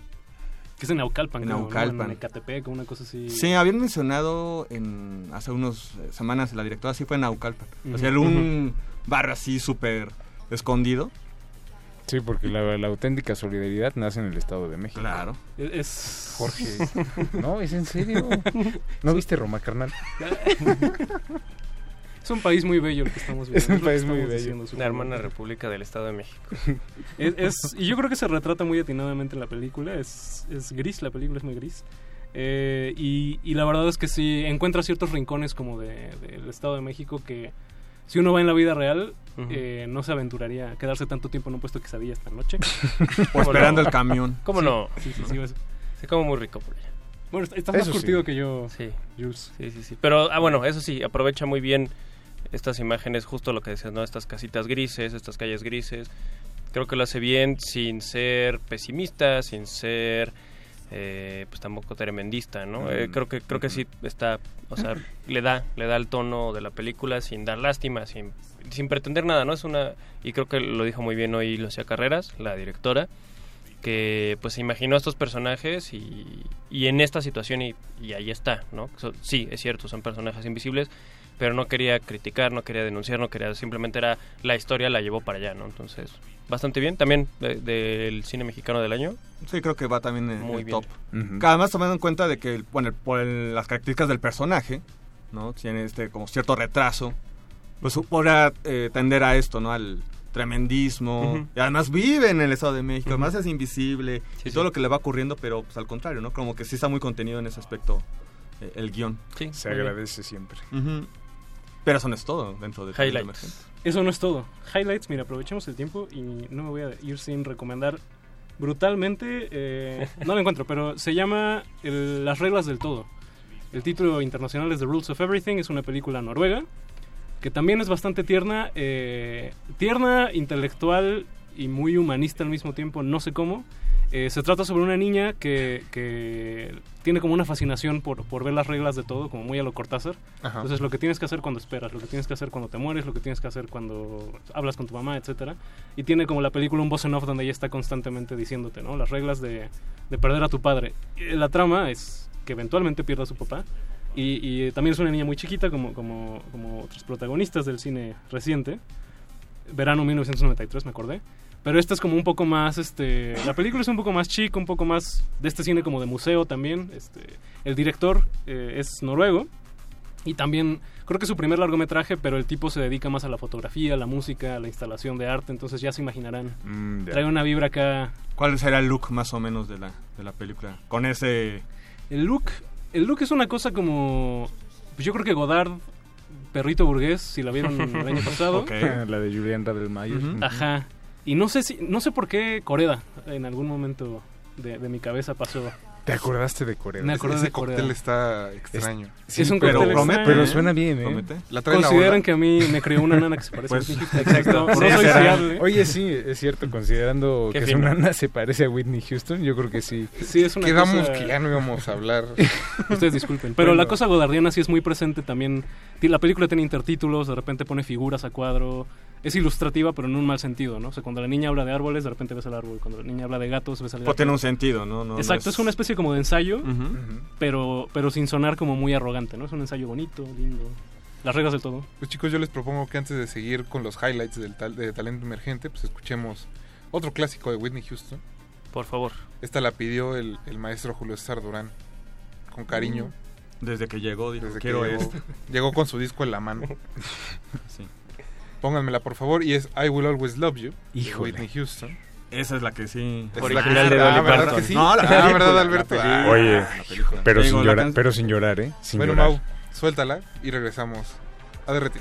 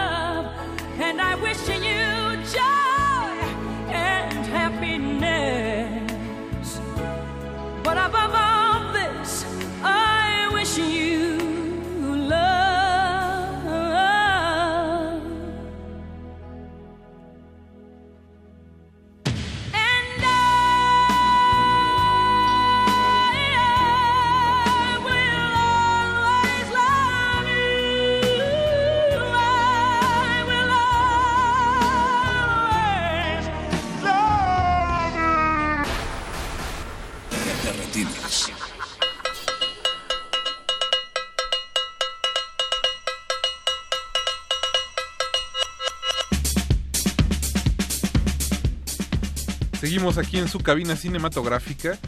Muchas gracias a todos los que nos están escuchando, eh, incluyendo a Leslie Solís, a Gina Cobos, a I- Iran- Irangela López.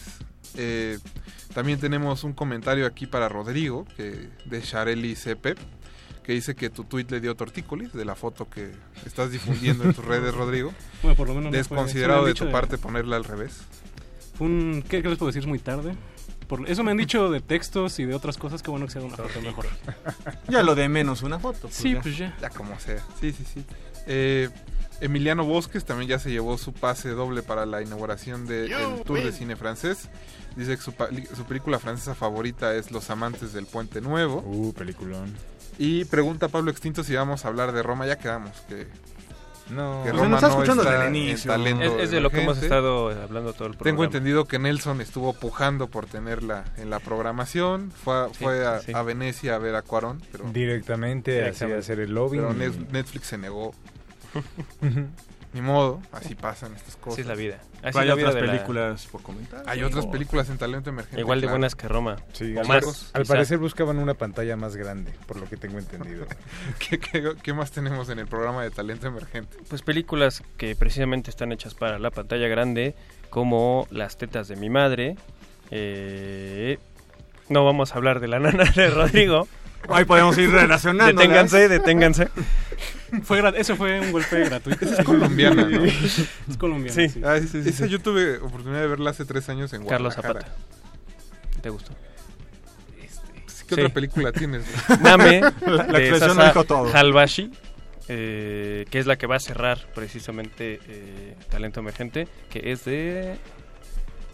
¿De dónde es? Name. Es este de, de Georgia. Es la georgiana, ¿no? Ajá, un país bastante exótico. Pequeño. Pequeño. El pueblo donde, donde todo donde pasa Name es bastante pequeño también. Es como una onda rural, medio poética, este muy acuosa la película, todo todo sucede alrededor de agua y se trata levemente sobre curanderos. Es, es un papá que es curandero y su joven hija ya no quiere eh, seguirle a lo que hace su papá. Y hay un tema ahí con la contaminación del agua. Es una película, dije poética porque esto de la trama lo estira, lo estira bastante, ¿no? No se, no se trata de historia. Vayan a ver imágenes muy bonitas. Esa sí es para pantalla grande.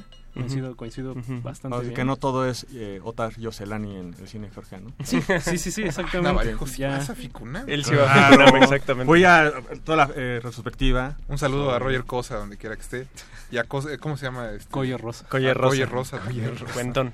Esos, esos tweets eh, con, con chispa. El No, esa bueno, de- Y regresando a la película colombiana. El es- ah, perdón, ajá, es- dale. digo, para aquellos que no la vieron, es un niño que descubre que su madre eh, es una de estas chicas que trabaja en una especie de, aparador, cabina, ¿no? de cabina, En las cabinas. sí. donde llegan pues, los señores y meten dinero para que las chicas bailen. Y pues ese es el punto de partida Es, es- de esta es una historia especie de de descubrimiento despertar, sexual y- ajá, complejos de y, y de, y- y de Latinoamérica, ya saben cómo está el asunto. O- otra de chamanes y curanderos, El Espanto, donde también todos en el, todos en el pueblo son, pues sí, chamanes, ¿no? Y el protagónico tiene precisamente el espanto. ¿no? Sí, y es y argentinos como Roger Cosa, por cierto. Sí, sí, sí, sí. El espanto también tiene una cosa, es un documental y lo que yo agradezco brutalmente es que sea un documen- otro documental de pueblitos escondidos, pintorescos, pero- pero que por fin se toma la libertad de, de- de tratarlo con humor negro, con un poco de sarna, con un poco de sin ser malicioso, ¿no? Pero pero creo que por fin no no se trata de ver qué bonito viven y qué bonito es el campo. Y van a idealizar el, este Exacto. espacio. O sea, dejar de Rompen lado esa idealización el muy tono solemne, ¿no? Exactamente. Y, y la película lo hace de una manera ligera, pero sí es una película de, donde todo un, un pueblo son, eh, no curanderos propiamente, pero se niegan a ir al doctor. Entonces todos tienen como sus remedios, se amarran lazos en los brazos, caminan tres vueltas para quitarse la gripe, etcétera. se niegan rotundamente a ir al médico. Pero hay una enfermedad medio mitológica que le dicen al espanto. Y dicen que solamente la puede curar un señor que vive al otro lado del río, que casualmente solamente cura mujeres jóvenes y las cura en una cama y nadie sabe cómo. Entonces Mm. es, es un poco como burlarse de esta cosa este, de, de- de ser curandero y como una señora eh, muy viejita tiene el espanto en la película y pues obviamente nadie se lo puede quitar y están viendo si la llevan con este hombre mágico. Pues no es muy distinto de lo que pasa en el seguro, ¿eh? Fíjate. No. Jorge. Perdón. O sea, entiendo que vayas a salir del país a partir del fin de semana, pero... Pero nos dejas el paquete a nosotros, hombre. Perdón, hombre. Perdónenlo, muchachos, ¿qué más hay en Talento Emergente? Al abrir mis ojos, que se ve bastante... Yo también no lo veo, si le traigo ganas. No, no sé qué tal está Rodrigo, pero Está de revoltoso. Leila Bouzid, de Túnez también, otro bonito país. eh, poco conocido en México, bueno, su cine sobre todo. Eh, ¿Qué tal? Está, está revoltosa, está... Revoltosa. Se ubica justo antes de, de la primavera... de- Árabe. La primavera árabe. Y eh, la protagonista tiene una banda de como, como Mars Volta, pero tunecino. Y más, Ya, más ya me ganó. tropical. ¿Cómo no? Eh, es una chica como de 15 años. Ok. Y obviamente están cantando cosas que no le gustan a la gente en los bares, que, políticamente hablando, ¿no? Incomodan mucho como, como su banda. Empiezan a tener conflictos ya que la gente los conoce más, no saben si quitar las canciones que son medio rasposas y, y dejarlas lindas. Y en todo este conflicto eh, también hay, un, hay una cosa como de Lady Bird con la chica y su mamá. La mamá la quiere proteger de que no la vaya a agarrar la policía, ella insiste en tocar en la calle. Y bueno, la película se convierte de esta cosa como familiar y, y musical a un thriller policíaco donde efectivamente ella incomoda a la gente que no querían incomodar. Muy política, muy musical, si les gusta como esa onda está, está interesante. Si aguantan canciones completas, porque la, la película sí se toma su, su tiempo para escuchar esta banda, como tres rolas enteras, no están mal. Bueno, entonces, ¿ustedes creen que el cine debe ser político? Sí. Negrete. Sí. Siempre. Vamos, a, vamos a votar. eh, Goliath, de Dominic Loher, eh, 2017. Se ve bastante bien, eh, sobre todo porque es una de estas películas de no quiero crecer, no quiero, no sé cómo ser padre, no sé cómo ser un adulto y pongo todo mi empeño en ello y no me sale. Y todo esto en eh, es Dinamarca, si mal no recuerdo. que hemos visto muchas que hemos visto muchas películas como de ese tipo no justamente de padres jóvenes o padres que no saben cómo ser padres que están como atrapados todavía en la adolescencia no Que son, ajá, que son chavitos, sí, sí, sí. acordándome de Niñato por ejemplo que hace poco estuvo en Papá en soltero. Papá soltero que- que- que al- Ya al- era al- algo tiene que ver. Tres, Sí, de tres hecho. hijos, hombre. No, y de hecho también De hecho, por ahí anda tiene Mila. que ver. En, Sí. en este talento emergente está la, la película... ah la de Valerie Mazadian Ajá, Sí, que también es eso, ¿no? Madre adolescente. Las películas son muy distintas. Eh, Papá soltero, Mila y, Y Goliat. lo toman Sí. de manera Y muy era distinta. papá soltero y después me tengo que casar. Sí, claro. imagínate. no güey. bueno Navarijo pero cuando. Hoy no, menos hoy no hay navarajazo, pero siempre. cuando Hay menos- que sí. generoso con la audiencia. Pero fíjate, ninguna, ni el de Niñato, ni la de Mila, y creo que tampoco el de Goliat tuvieron que lidiar con Cesarín. O sea, No, deja a ya- Cesarina, pocholo. y después se tiene que casar con Lourdes Munguía, imagínate. No, cuando menos a César Costa tenía a Gumara que le ayudaba, pero pues. Pero no a estos personajes no, ¿verdad? No, no creo. O- otro sobre chicas incómodas, además de, Perdón, de papá Ustedes soltero. que esta era una entrevista seria. Sí, no, no, no. no. Tú estás eh, acostumbrado a, a código, a tu sección ahí. Pero no, aquí, Sí, muy- muy bueno. No, aquí no. Un Me saludo a... a- los amigos de Código, cómo no. Hola, a todos. Espero que no estén escuchando. ¿Qué más tienen en la programación? Hoy chicos? partido de las tres, que también chicas, bueno, una chica, chica, eso es, es sobre un... Están esperando que empiece un partido de, más bien un torneo de fútbol femenil. Es obviamente las protagonistas son las chicas del, del equipo de fútbol eh, y también son eh, la protagonista sobre todo pues, son chicas que incomodan, ¿no? Porque para empezar están jugando Un, parti- un, un fútbol, bueno, más bien un deporte un no deporte muy- que, que, que está muy femenino. Exacto. Mm. Bueno, más bien que está acostu- que estamos acostumbrados a, a verlo en, pues el fútbol varonil. Sí, sí, sí. No, como la película de Panaji, ¿no? De. Offside. Que Exacto. también este habla un poco de Y que eso. finalmente también nos habla mucho a nosotros. Hoy día que apenas está creando una liga femenil de fútbol. No, y una, liga, que sí y una liga de muy buen nivel. Como esa película donde se da que era Niley, donde querían ser como Ah, Beckham. Beckham. Bend It Like Beckham. it like Beckham. Esta suena mejor. Yo creo que, yo es. creo que Kira Knightley tendría un gran lugar en, en Hoy Partido a las 3. A lo mejor hasta la levantamos un poco. Es una, es una película muy linda. Y que también tiene un eje como de... También se burla un poco de la vida del pueblo. Como conoces un poco a los organizadores del partido. Y son gente que absolutamente inepta, que no saben hacer nada. Es, es Como lo de la este, Femex Food. Ahí está. Jorge. Justo, ju- ju- justo- justo Saludos, lo- ¿De qué se saludos a? Guillermo Cantú. Agustino Compeán. Sí, también. ju- justo termina hablando precisamente como de, de satirizando a Argentina a través de, de este pequeño mundo de- del fútbol, representado por chicas. Que Tomando en cuenta la, pasión y el fanatismo que existe en Sí. el fútbol allá en, Sí, sí, en sí. Argentina. Y cómo no, ajá, cómo su, su política no los puede levantar. Ujú. Y también, eh, como un extra, es de las pocas películas con un elenco completamente femenino que, que funciona muy bien sin que te estén recordando como, mira, son puras chicas. Las dinámicas entre ellas, porque hay dinámicas como de amigas, dinámicas de romance, una ellas se enamora de, de una chica del equipo contrario y como que quieren ver qué onda. Salen como dos hombres en toda la película y los dos son completamente inútiles y, y- irrelevantes. Eh, entonces creo, creo que como eso en el fútbol. Como en el como en el fútbol. profesional. como en la vida. Como en el fútbol profesional. Y funciona, funciona, funciona. Sí, La película, sí, sí, sí. También muy atractiva. Digo eso, también no, no a, a los que nos estén escuchando no le tengan miedo a talento emergente. No son tan radicales como en el foro. De verdad sí son muy atractivas, sí son muy, este, en muchos casos vistosas. Digo, por ejemplo, ¿no? estas últimas dos de las que estamos hablando, hoy, partido de las tres y eh, al abrir mis ojos. Eh, Winter Brothers también, esta película noruega, danesa, Es noruega, danesa y el director es islandés como Björk. Eh, sí, es, esa, De Hilnur Palmason. e- esa va más como si les gusta una cosa como los hermanos Cohen, eh, no sé, como un humor negro también en el pueblo. Creo que sí hay eje temático. Nelson Carlos, estás escuchando. Lo logramos. Este- está muy Y- ahora sí que podría haber eje temático, no lo pregunta la- Hoy, nadie se lo preguntó al Sí jefazo, hubo, entonces... sí como- hubo. Chicos, antes de, de que terminemos, ¿dónde pueden este, los radioescuchas pues revisar toda la programación, encontrar los trailers, sus Eh, redes? Redes sociales, en Facebook y en Twitter, Cineteca, estamos como Cineteca México, en Instagram como Cineteca Nacional MX, la página oficial es cinetecanacional.net y bueno, si se quieren ir directo a Talento Emergente es cinetecanacional.net, diagonal micrositios, diagonal talento guion bajo emergente 4. Otra vez. Cinetecanacional.net, diagonal micrositios, diagonal talento guion bajo emergente 4. Perfecto, pues muchas gracias por haber estado aquí esta noche, Rodrigo. Gracias, gracias por la invitación. Julio César Durán. Gracias, no, a ustedes siempre. Es un placer. No, no, no, al contrario, insisto. Es su casa. No, gracias. Y los vamos a despedir con una canción muy bonita. Se llama Queen of the Night. Todavía del soundtrack del guardaespaldas. Así que no se despeguen porque nosotros regresamos Un, con, un- unos- un saludo a mi papá que es gran fan del guardaespaldas. con nuestros amigos de la Filmoteca de la UNAM.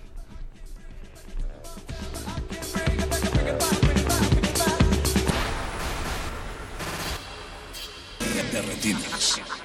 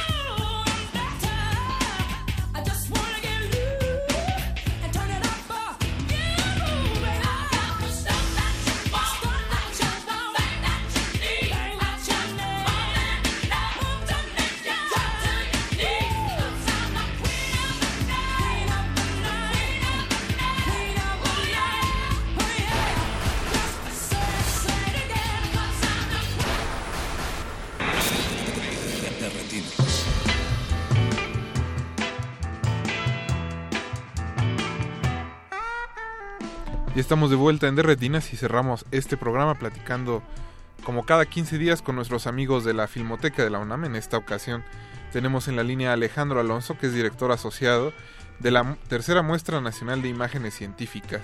Alejandro, buenas noches. Buenas noches, muchas gracias por la entrevista. Estamos a la orden y a todo el auditorio, este, estén muy bien. Aquí estamos a la orden, gracias. No, muchas gracias a ti, Alonso. Pues cuéntanos un poco cuándo inicia la muestra. Bueno, eh, la muestra inicia el jueves. Tenemos dos piezas que estrenan. O sea, le- está eh, la pieza de Lacan, la pieza de Ana Cruz, de Humboldt.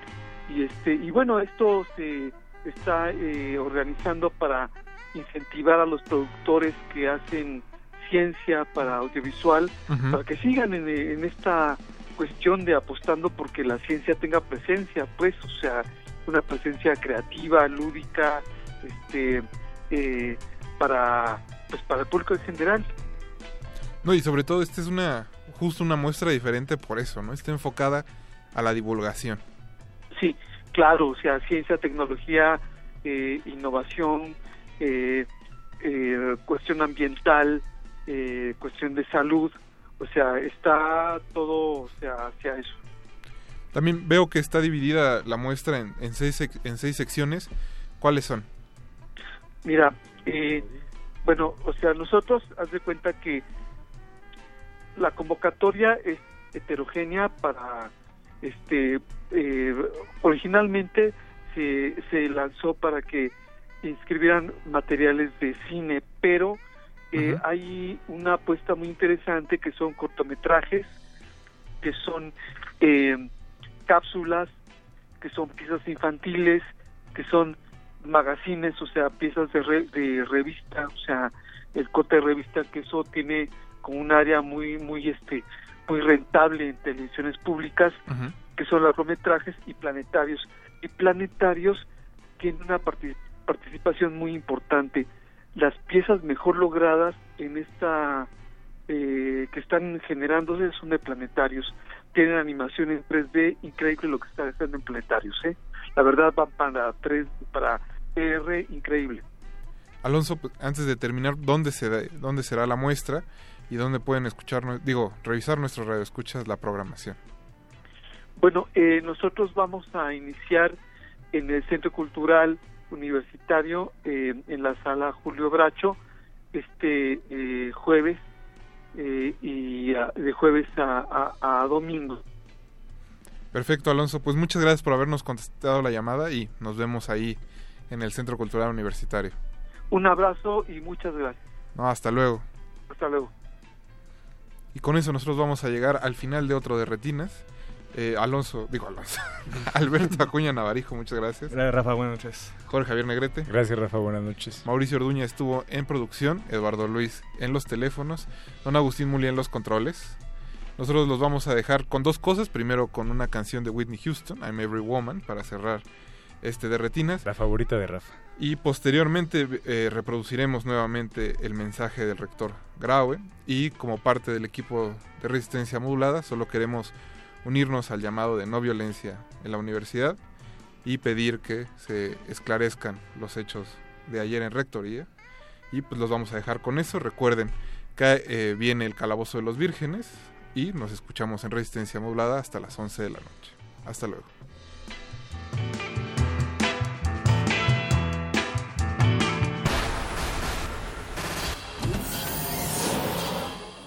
Ningún locutor fue dañado durante la filmación y reproducción de este programa. Cualquier parecido con la realidad es un atentado a la ficción. Consulta cartelera para próximas funciones.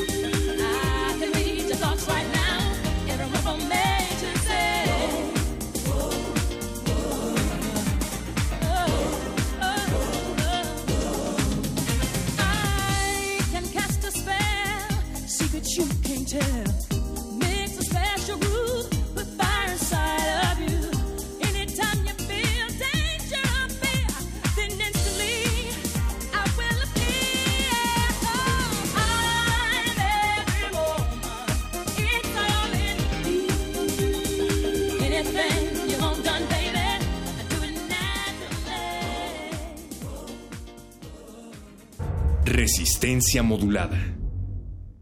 En este espacio no nos reservamos el derecho de admisión.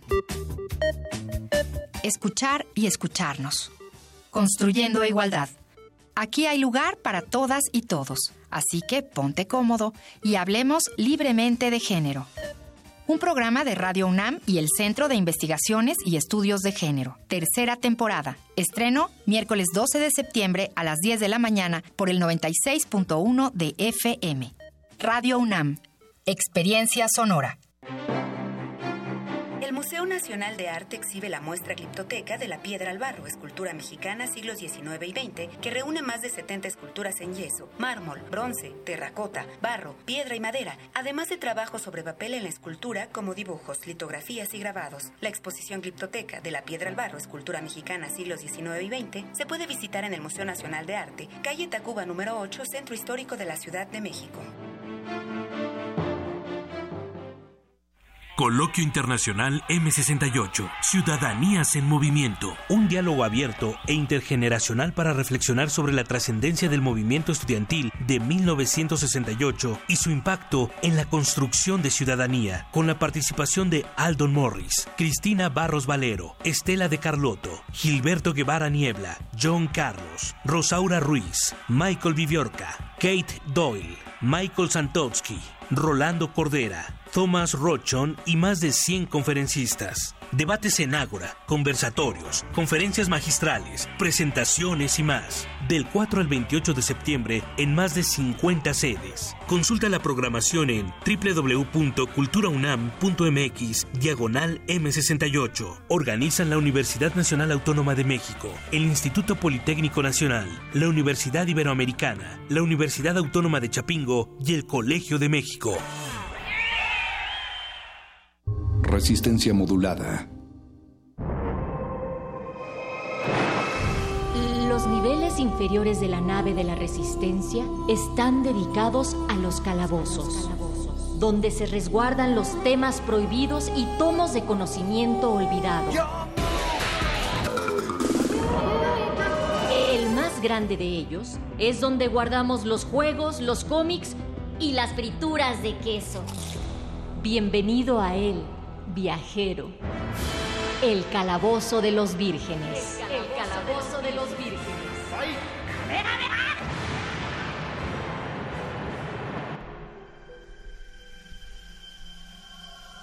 Déjame preguntarte algo. ¿De qué te sirve devolverme al asilo si eso no me importa? He probado mi punto. Gordon se ha vuelto loco. He demostrado que no hay diferencia entre cualquier otra persona y yo. Lo único que hizo falta fue un mal día. Dime cuán lejos está el mundo de ser como yo. Solo un mal día. Has tenido un mal día, ¿no es cierto, amigo mío? Ah, yo lo sé, sí que lo sé. Tuviste un mal día y todo cambió. Y el vestirte como rata voladora no lo oculta. Lo dice a gritos. Has tenido un mal día y eso te ha vuelto loco como a cualquiera. Y solo tú no quieres admitirlo. Tú quieres seguir fingiendo que la vida tiene sentido. Ese es el punto de toda esta lucha. Me das náuseas.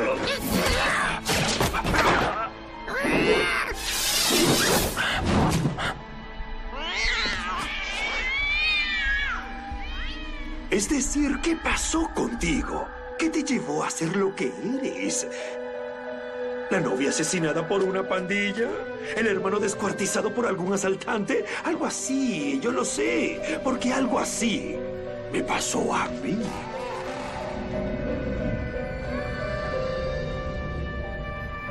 A veces lo recuerdo de un modo, a veces de otro. Si voy a tener un pasado, prefiero tener múltiples opciones. Mi punto es... Me volví loco. Y soy suficientemente listo para admitirlo. ¿Por qué tú no puedes? Apegándote a la realidad, te niegas a la realidad de la situación. Digo, ¿has pensado cuántas veces hemos estado al borde de una tercera guerra mundial por una bandada de gansos en la pantalla de una computadora? ¡Inocente eres! ¡Todo es una broma! Todo aquello que todos han valorado por lo que han luchado es monstruoso. ¿Por qué no puedes ver el lado gracioso? ¿Por qué no te ríes?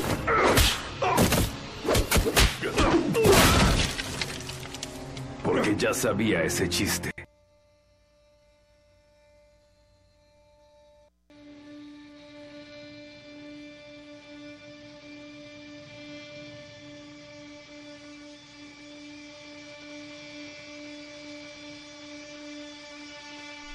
Mentes perversas que están ahí afuera, que están pensando en llegar al límite, que sienten que ya tuvieron ese mal día o que tienen miedo de encontrarse con aquellos que tuvieron un mal día y que ya se están liberando afuera en las calles, como vemos diariamente. Es momento de ver esas mentes turbadas dentro de la ficción. Empieza el calabozo de los vírgenes en el nivel más profundo de la nave de la resistencia. Los saluda el mago conde, el ñoño master de esta y todas las noches del calabozo de los vírgenes. Les presento a los rolocutores que van a hacer esta disección psicológica de lo peor, de lo peor, de lo peor, de lo peor dentro de todas las ficciones. Empezamos con nuestro explorador gráfico, Gabo Pérez. Bienvenido, Gabo. Buenas noches, ñoño master. Buenas noches, señor. El berserker metalero, bájale la luz. Él se encarga de hacer el ambiente lumínico y de poner la comida dentro de la cabina. El berserker metalero, el perro muchacho. Traje pizza, amiguitos. Gracias, vamos a invitarle pizza a la gente que está en el Facebook Live. Y a mi derecha, nuestro rayito de esperanza para defendernos en contra de esas alimañas, está el pangolín de la fuerza, Adrián García, el Bofes. Buenas noches, Dungeon Master. Buenas noches, Víctor. En la producción y también comentándonos, vamos a recibir sus comentarios a través del micrófono. Está nuestro sanador sonoro, Paquito de Pablo, que está sanando nuestras ondas gercianas a, a través de la música. Él no les puede decir hola porque pues está... Porque dice Oli. Si suena, si todo lo que suena, gracias a, él es que sonó este excelente audio de, del guasón extraído de, del cómic de la broma asesina y esto es en particular de la adaptación cinematográfica de La Broma Asesina, una de las mejores historias, si no es que la mejor historia que uno puede leer a propósito del Joker, uno de los villanos que se van a mencionar esta noche en el Calabozo de los Vírgenes. Y que no la mejor adaptación necesariamente, pero... No la mejor adaptación cinematográfica. ¿No te encantó La Broma? No voy a, no voy a empezar peleas, lo pregunto. Eh, no me encantó, justo. ¿Te, ¿Por la primera historia, la de Bárbara Gordon? Eh, precisamente, se me hizo Fíjate, un poquito que estuvo a, de más. a muchos se les hizo que estuvo de más. Yo, yo siento que es más bien porque sin esa historia la película hubiera durado 50 minutos. O sea, dura Sí, hora y media por sí, ella, bueno. pero... Y está larga la introducción. O se pudo haber hecho otro mini spin-off que no tuviera que ser tan dramático. No sé, pero bueno. A mí me gustó, a mí sí... Pero ya ves, yo concedo un chorro de cosas. Los invitamos a que nos comenten y a que compartan con nosotros acerca... No me gusta me, preguntar por su villano favorito porque inmediatamente me remite a Minions. Pero pues sí, el villano que más les llame la atención. Estamos en... Víctor, ¿cuál es el Facebook? Resistencia modulada. ¿Cuál es el Twitter, perro? R modulada, arroba R modulada. Así es. eh, tenemos, no hay, no hay número de WhatsApp esta noche, entonces vamos a estar co- eh, solo recibiendo sus comentarios por ahí. Gabo, Puede- tú puede ir a tranquilo. Instagram. Gabo trajo galletas. ¿Qué tal? Y, y tenemos un problema con sostener los apoyos gráficos en nuestra transmisión de Facebook Live en Facebook Resistencia Modulada. Vamos a leer los comentarios que ya han llegado antes de ir a nuestra primer pausa sonora. Nimai Miquelo dice, saludos Resistencia, por favor envíen saludos a Martín Villegas que sintoniza el calabozo por primera vez. Saludos Martín. Hola. Ojalá... Bienvenido al calabozo. o- ojalá empieces a seguirnos cada vez más y, y que escuches algo que te agrade. Saludos también a Anita Warhol que dijo que nos iba a estar escuchando. Ah, viento, saludos Anita Warhol. Exacto. miembro aquí de la, de la resistencia. ¿Qué pasó? ¿Quién pus- ¿Tú pusiste el audio, perro? Es que me está sorprendiendo Gabriel con sus viñetas. Ah, no, eh, ah, ahorita hablamos de ese libro. Bueno, no, lo mencionamos fuera del aire. Y Mil Canava dice, hola, mi villano favorito es Loki, aunque no es tan malo. Ah, sí es, sí es digno de mención porque Sí. es el es oficialmente el primer villano de los Vengadores. No solo en el... Fue muy bonito que lo pusieran así en el universo cinematográfico, pero en los cómics, si no es por Loki, los Vengadores no se forman. Y también muy interesante el comentario que lo complementa que dice, me gusta porque no es tan malo. No, sé, genuinamente no será tan malo.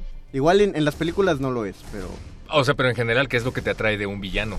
Ah, Que eso, no sea tan malo. eso lo vamos a definir después de entrar en calor con nuestra primera rola a Perro Muchacho. No sé si te gusta Diamond Head. Me gusta mucho Diamond Head. Entonces vamos a escuchar Am I Evil de Diamond Head para entrar en ambiente y nos preguntamos todos, ¿somos malos? Esto es el calabozo de los vírgenes, todo lo divertido va aquí.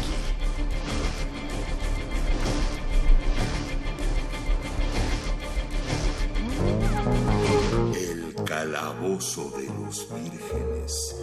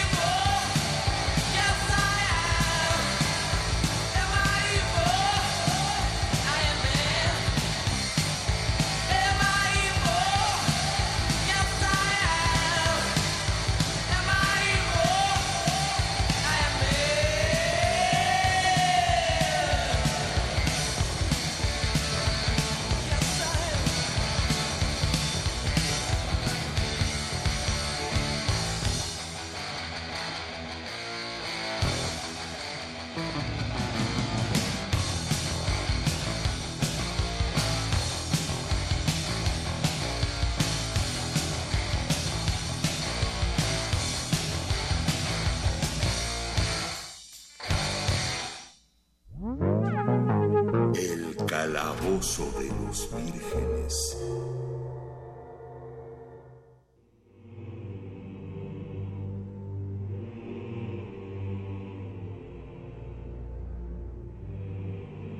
Ya tenemos los primeros comentarios aquí en el Facebook Live. Entren a Facebook Resistencia Modulada. Ahí está el video en vivo. Eh, también nos pueden escuchar a través de la radio, por supuesto. Pero aquí está la interacción dura y segura. Julio César Llanes dice que el guasón. Miquel Méndez dice Rick Sánchez. Rick Sánchez decíamos antes de regresar al aire que es muy interesante porque no solo es un villano, sino que la historia está narrada a través de la perspectiva del villano, ¿no? Por eso la- el final de la segunda temporada es tan fuerte. O sea, el Ah, que sí lo han entrega. suavizado de pronto, pero me gusta, me gusta mucho Pues es la que es idea un de Rick abuelito. Y es buena onda. Es ególatra, es un genio loco, Bueno, la tercera temporada no está tan suavecita. no está tan buena. Pero está eso, es, violentona. eso es tema de otro calabozo. Dice Doris Yasmín, creo que el guasón y me quedo con la actuación de Heath Ledger. Sí, la neta. Pero ¿cuál guasón? Con de para empezar hay tres, ¿no? Canónicamente. Bueno, pero eso ya es si nos metemos al universo cómic, fuera de las películas de Nolan. Red Hood. Dice Mario Hernández, mándenle saludos a mi bro Lalo que apenas comienza a ver el calabozo y su villano favorito dice es el duende verde de la película de Spider-Man. ¿Cuál de los tres duendes verdes? Ya Claro. dijimos que salen en las películas porque salen padre e hijo en la primera trilogía y otro duende verde en la, en la segunda saga. Ahí fueron dos nada más, ¿no? ¿En la segunda saga? Son dos ananas. Ajá. Ah, Este de hecho, salió- entonces son cuatro. ¿Por qué? Porque es William Dafoe, es... eh, El hijo de William- Franco, James Franco. James Franco. Es Dandy Han, el hijo del Duende Verde que también sale en la franquicia Ah. de Andrew Garfield, Ah, que es está en que- su lecho de muerte. Es que en las de Andrew Garfield no las vi completas. Vi a Rino.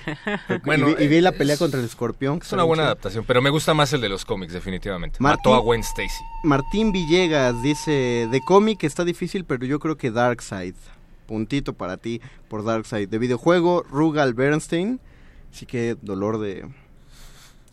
Lo juro. Y de película, dice de Tolman, de la película Fantasma. Ese tipo que era capaz de destruir universos enteros, ¿no? Para Ve la villanos- adaptación de Pascal Legis. Dice Miguel Ag, para villanos, el Capitán Garfio. Oscar Reyes, su villano favorito es Megamente. Pues. Michelle Corona Reyes, pregunta un poco fuera de tema, si tuvieran que hacer un análisis literario de algún cómic, ¿cuál escogerían? ¿Cuál dijimos, perro? Eh, yo había propuesto la última cacería de Kraven, una historia en donde Kraven entierra vivo a Spider-Man porque maneja un estilo similar al de la muerte de Artemia Cruz, que son varias voces narrativas. El pedo, perro, es que desde que dices que lo entierra vivo, spoileaste toda la historia. Ah, bueno, de pero- la última cacería de. Pero una premisa aprendida también ah, en este tipo de programas es que ya sabemos que Spider-Man no se va a morir. La Ah, pregunta bueno. es Tam- cómo también salió por del tiempo embrollo. ya, o sea... Es cierto, ya ya, tuvieron que haber. ya es de los 80, por favor. Publicó hace más de 20 años, entonces ya. Alejandro Azaín dice que somos la onda porque somos congruentes con el título del programa. Gracias, Alejandro. A Miquel Ah. Méndez le gusta Mojojojo. Eh, es un bu- buen villano. Jonathan David Ramírez dice, eh, tiene un loc- como locutor un personaje del mundo de cabeza. ¿De quién de los de todos hablas? Dice... Jonathan David Ramírez, ah, está hablando Wow. de mí. Okra propone como villanos detestables a los porros. Estamos de acuerdo en eso. Totalmente de acuerdo. Miguel Ack, Watchmen. ¿Pero qué? ¿Todos los Watchmen los son los villanos? O... Eso es muy interesante porque los Watchmen son antihéroes. No, no todos. Owl, eh, Night Owl, no. Ah, tampoco este, la señorita Miss Jupiter, tampoco. Tienes razón. O sea, el único antihéroe, tal cual es The Comedian. Todos los demás son... Ah, y bueno, y Rorschach. Rorschach. Pero no sé cómo pronunciarlo. Rorschach. Rorschach. Rorschach. Y bueno, el... Se me acaba de... El Doctor Manhattan Pero podría Doctor- considerarse un villano porque atenta contra No, los no, intereses no. de la humanidad. ¿no? Ozymandias es el villano. Es un. Es que es el asunto de la inteligencia. Este, Doctor Manhattan no es un ni un héroe ni, ni un antihéroe. El güey está fuera de la realidad. O sea, ese es su pedo nada más. Ya no tiene moral. Dice Diana Janet Nolan Figueroa que su villano favorito es Scar de Disney. Mm, y es el que mejor, es el Ah, que mejor villano, canta. Gran villano. Además. Disney lo ha hecho muy bien con sus villanos también. Pero, pero tenemos que... ah, sí, sería bueno buscar uno más... eh, o sea, a mí también me encanta Scar, pero me encanta Scar porque finalmente es una adaptación de... De, Ham- de pues todo Sí, el Rey León es de Hamlet. También entonces. Hades de Hércules es, es chévere, es un Sí. villano lindo. Eh, eh, pero No, es tan villano. O sea, es, es un gran personaje, pero no es tan villano. No, No, es no un es tan malo. es Para ser el lindo. dios del, infier- del inframundo, Me gustaría que llegáramos a la parte en la que nos ponemos a tratar de definir qué es un villano. Porque a muchos les está llamando del villano el hecho de que no sea tan villano. Bueno, entonces mencionemos de una vez cómo definimos a un villano. Alguien quiere ver, bueno, voy a aventar la primera piedra. Yo considero que un villano es quien hace genuinamente cosas malas, cosas en detrimento de los demás. Esto parece una definición bastante pendeja y como muy de eh, muy poco pensada, pero sí es necesario revisarlo, porque por ejemplo en cuestión de Hades realmente hizo algo malo, malo, malo, lo hizo en contra de una sola eh, de un solo héroe. Estoy hablando específicamente del Hades de la película de Hércules de Disney. Sí. Pero fue en contra de Hércules porque estaba celoso porque él quería ser el gobernante del Olimpo. Y le, dije, le dijo el oráculo que eso no iba a poder ser mientras Hércules estuviera Pero ahí. yo creo que, por ejemplo, el acto, ya para seguir esa línea, de Vas. liberar a los titanes y poner en juego todo lo que pueda suceder. No, y sabiendo, ¿no? El Esa- poderío que justo. desencadenaba. Yo claro. creo que eso sí se inclina más hacia un Pero villano, eh, ¿no? es, Que es- curioso porque yo, yo antes de hablar de, de maldad y bondad, porque son dos conceptos súper Ujú. peliagudos, yo más bien hablaría que el villano pues es el antagonista del héroe. Exacto. Es decir, es aquel que habíamos dicho la- el programa pasado, si el héroe representa los valores de la comunidad, pues el, el villano representaría, digámoslo, los antivalores, Sí. ¿no? Y, y, eh, a- además asumir de una vez, y creo que es algo en lo que estamos todos de acuerdo, que el héroe da origen al villano, es decir, si no, hay- digo al revés, el villano da origen al héroe. sí. Y Si no hay villano, no hay héroe. Se alimenta yo creo que el villano con el héroe, pero generalmente sí, yo Sí, creo si no que hubiera un villano no hay necesidad de tener un héroe. Pero ¿no? el villano y el héroe son el huevo y la gallina. Exacto. Filosóficamente, ya sé que los científicos ya definieron quién fue primero, pero... Pero aquí la, la ciencia no nos importa tanto. Llamémosle para- entonces protagonista, porque igual los conceptos de bien y mal, héroe, villano pueden llegar a Es ser que, ambivalentes. pero la semana pasada llegamos a un acuerdo de que el héroe, eh, uno, una de las características fundamentales del héroe es el sacrificio. Es decir, anteponer los, el bienestar de otro personaje o de otra persona antes que los propios. ¿No? Es, es un acto de bondad pura. Si nos vamos a contraponer, el villano tiene que ser forzosamente egoísta. O sea, tiene que anteponer los valores personales a los de cualquier bien, ya sea de la Sí, comunidad o de que, otras que- personas. que fue el argumento para un poco descartar a, a Thanos como, como villano así en Exacto. aquel programa. No, fue justo Pero hizo un argumento. sacrificio grande, ¿no? También No. Eh, los eh. villanos eh, creo que, bueno, en, mu- en muchos casos en la narrativa son el porqué, ¿no? De las cosas, Sí. de la historia, ¿no? Entonces ahí no necesariamente tiene que ser, o sea, hay muchos tipos de villanos en ese sentido, ¿no? Están así los que quieren ver que el mundo se queme o los que en realidad aman el mundo y quieren cambiarlo porque ellos creen tener la razón. Y además, eh, en muchos casos son más poderosos que el héroe, es decir, tienen a su, a su, a su acceso más poderío que el héroe. de hecho, tiene sí, una porque, ventaja, ¿no? Claro, sí, si no el héroe sería... No, pero, pero aparte piensa que la ventaja radica justamente en este egoísmo. Es eh, en todas las historias, películas, si nos enfocamos solo en superhéroes, el, el supervillano se puede escapar porque pone en riesgo a la población y en lo que el héroe va a salvarlos, este güey se puede escapar. Cosa Sí, que que, es- un héroe no puede distraer de ese modo al villano. o Sí, sea, que es no- como un tema, ¿no? O sea, a mí me gusta, perdón, perdón. No, no, sigue, dale, Me, dale. me gusta la idea de que, eh, hablando de héroes, de villanos, de protagonistas, antagonistas, el villano entonces sería el villano ideal, porque no todos los villanos son tan poderosos, sería la contraparte perfecta del héroe en el sentido de que este toma el camino siniestro, ¿no? Por ejemplo, Moriarty es Sherlock Holmes, pero eh, dándole rienda suelta a su ego. El Napoleón del crimen. Joker es la contraparte perfecta de Batman, Claro. sí, porque es muy poderoso. Batman es recto, ordenado, Exacto. limpio y el Joker es justamente desordenado, In-. Incluso lo escribí, anula la fuerza física de Batman, que es una de las eh, cualidades de- del murciélago, y no solo no le teme a la muerte, y eso le da una ventaja, sino que además insta, insta constantemente a Batman a que lo mate, ¿no? A que rompa su código Hay moral. una frase bien chida que dice el Guasón que le dice a Batman, eh, yo no estoy intentando eh, morirme o matarte, sino estoy intentando hacer que tú me mates a mí. Porque es justo lo único que Batman no quiere hacer, ¿sabes? Y, sabe, y sabe que si traspasa ese límite lo habrá corrompido. Por eso Sí. Arkham Asylum es tan... oh, Y se hablando, de eso, justo. hablando justo de- del Guasón, que creo que es un héroe bastante eh, recurrido y socorrido Héroe, para villano. estos temas, el villano, perdón, sí. Eh, ¿Ves? Puede ser un héroe para ti. Hombre, no, no, de hecho no, pero eh, eh, justamente hay, hay una línea en la película de El Caballero de la Noche que justamente le dice el Guasón cuando están ahí peleándose para averiguar dónde está esta... Katie Holmes. Rachel. Gary Holmes, lo que se llama... Ah, no, ahí no es Wade- eh, ya no es No, Katie es Holmes. esta, es justamente esta eh, Maggie Gyllenhaal. Gyllenhaal. Eh, y le dice eh, el guasón, no tienes nada con qué amenazarme, ¿no? Es como este, el villano tiende a tener este, digamos, eh, desapego a los afectos, ¿no? Y entonces eso lo vuelve, entre comillas, ¿no? En principio invulnerable, aunque bueno, después se descubre que, que no es así, pero eh, justo esto también es algo muy común, ¿no? De los villanos, que por eso creo que se asocian a la maldad, que yo la verdad es que prefiero no hablar de maldad y bondad Sí, porque no. es muy relativo, pero tienden a tener este tipo de conductas, ¿no? Como desapegadas, como que no tienen justamente nada que les importe, ¿no? Y es un poco con lo que juega el guasón en esta película, por lo menos. Hay otra muy buena frase eh, entre Alfred y Bruce Wayne en esa misma película, en donde Bruce, Batman Bruce Wayne le dice a Alfred que Batman no tiene límites. Y al final de la película descubrimos que efectivamente Batman tenía límites, ¿no? A lo que voy es que otra de las características de un buen villano, creo yo, es que hace que el héroe eh, se descubra a sí mismo, ¿no? Que aprenda cosas.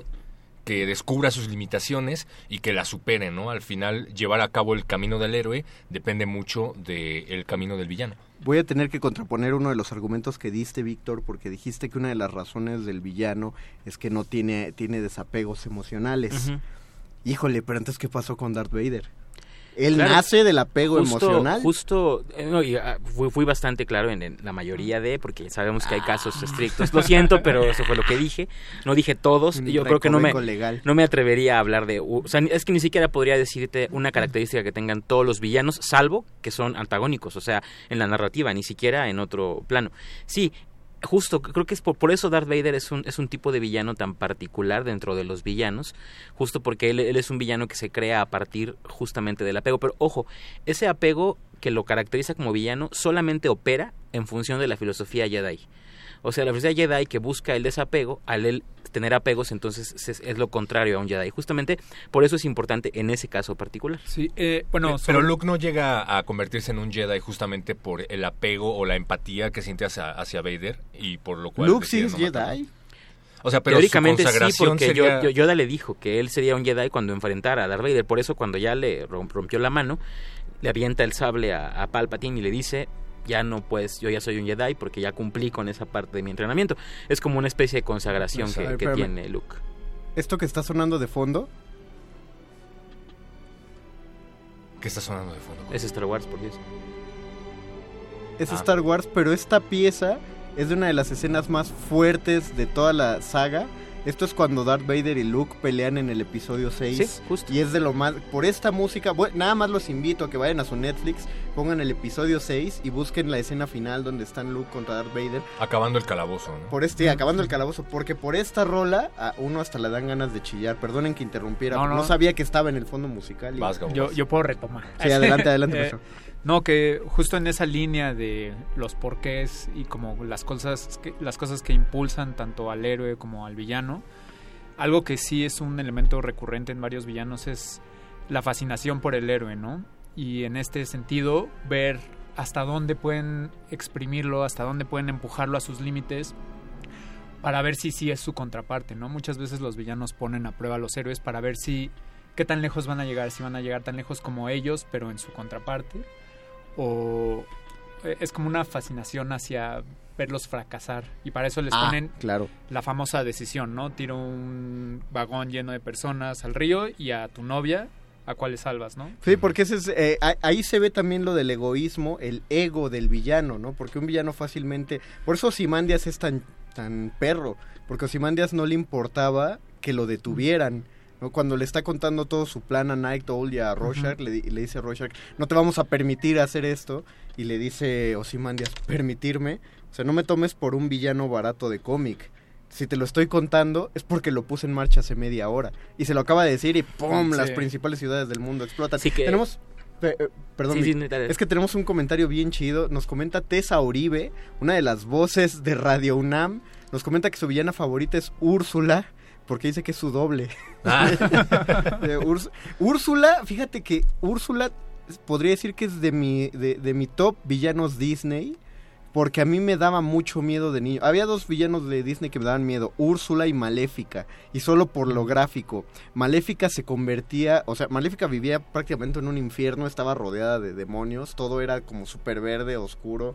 A mí me daba mucho miedo. Y Úrsula se hace con el con el tridente de Poseidón y se vuelve la diosa del mar y se vuelve un megapulpo así que destruye barcos, eso es- eso era de mis escenas Ay, Tessa, no te pareces. No, no te En ese sentido. Eh, a mí lo que me está empezando a caer de, de lo que están diciendo es que de alguna manera el villano persigue los mismos objetivos que el héroe, ¿no? En el caso de Batman y el Joker, los dos están compitiendo, según The Dark Knight, por el... Y lo mismo que Ozymandias, ¿no? Como por el trasfondo de Ciudad Gótica, la gente de Ciudad Gótica. En el caso de Úrsula estaba peleando por lo mismo que Poseidón, que es el poder. En el caso de Darth Vader podría ser el conocimiento que te lleva al poder, al poder. No voy a decir poder absoluto porque eso sería corromper al Jedi.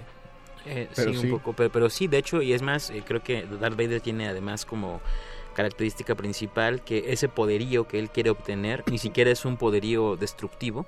O sea, él no quiere poder para destruir, sino quería poder para preservar. Pero eso es bien interesante porque lo que busca es justamente contravenir las leyes naturales que, que los Jedi enseñan. Es decir, él quería detener la muerte, quería evitar la muerte. Y eso evidentemente es una muestra inimaginable de poder, pero no en propósitos destructivos, no de conquista, no de dominio, pensando ¿no? en estos eh, villanos que quieren apoderarse de otra tierra o lo que sea. Eh, no, lo que quería era vencer a una ley natural, que de hecho pues, esa es la semilla de su fracaso, que tardó en entender que eso era eh, imposible. Más bien muchos villanos están, están desencantados de la humanidad y decidieron que tiene que haber No, mano dura para poner orden. Deja tú eso, eh, más allá de desencantados, porque desencantados estamos todos, una cosa que tienen los villanos es que no pueden lidiar con su realidad o con la realidad en sí. Nos de, todos nos desencantamos con la realidad, pero el villano dice, no mames, hay que poder hacer algo e intenta hacerlo y obviamente se le va de las manos. No, no me acuerdo dónde escuché esta frase hace tiempo, pero que no todos los villanos quieren que el mundo o cambiar el mundo porque lo odian, sino porque lo aman. Lo aman demasiado. Exacto. Pero, también hay esta onda. ¿no? pero también hay relaciones tóxicas, ¿eh? No, sí. Entonces, de, Sí. de hecho, generalmente ese es el problema, ¿no? Nos Sí. dice... Me voy a poner doctor Arqueles, decía Nietzsche, a Dios lo mató su amor inconmensurado por los hombres. Dice Pablo Extinto, ese eterno radioescucha de resistencia modulada que siempre agradecemos. Moriarte e, Ire- Moriarty e Irene Adler son también villanos épicos. Calavera Roja, Red Skull, fue un gran villano en su época, igual que Magneto. Y Charles Xavier, en un arco que no recuerdo que sucede en el espacio, fue un villanazo. Hashtag el calabozo de los vírgenes. Ahorita hablamos a propósito de, de, bueno, rápidamente para decirles que Red Skull sí en su época fue un villanazo, pero en su primer número que salió no fue un villanazo, fue, era, o sea, no tenía el cráneo rojo, era una máscara y nada más. Era nazi, eso sí, pero envenenaba a oficiales norteamericanos. Solo salió en un número, muy bonito, por cierto. Vamos a hacer otra pausa musical. Cuando se habla de mal, esta, esta canción no puede faltar, y tan no puede faltar que ya se volvió un chiste en el inconsciente colectivo. Pero de todas formas, no la puedes oír sin sentirte que vas caminando por la calle siendo malo, entonces empiezas a patear palomas y a comer Ah, tacos sin pagarlos. no. Vamos a escuchar Bad to the Bone de CC Top. Y regresamos.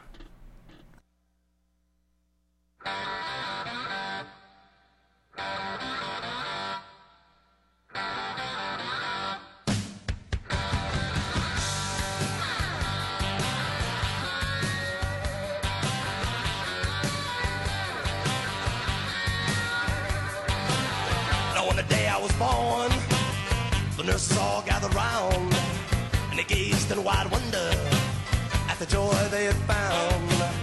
The head nurse spoke up, said, "Leave this one alone." She could tell right away that I was bad to the bone, bad to the bone, bad to the bone, bad, bad, bad,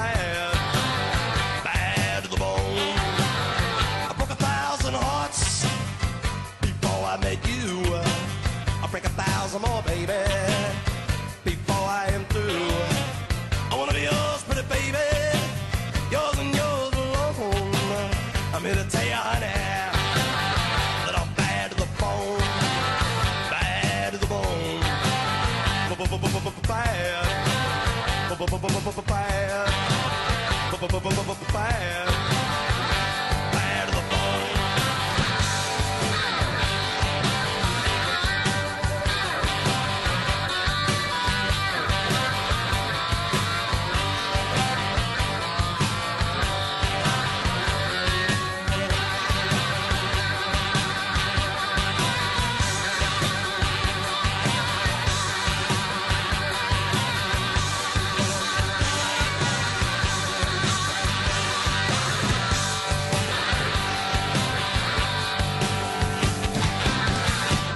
woman beg, and I make a good woman steal. I make an old woman blush, and I make a young girl squeal. I wanna be yours, pretty baby, yours and yours alone. I'm here to tell you, honey, that I'm bad to the bone. Bad. Bad. Bad. Bad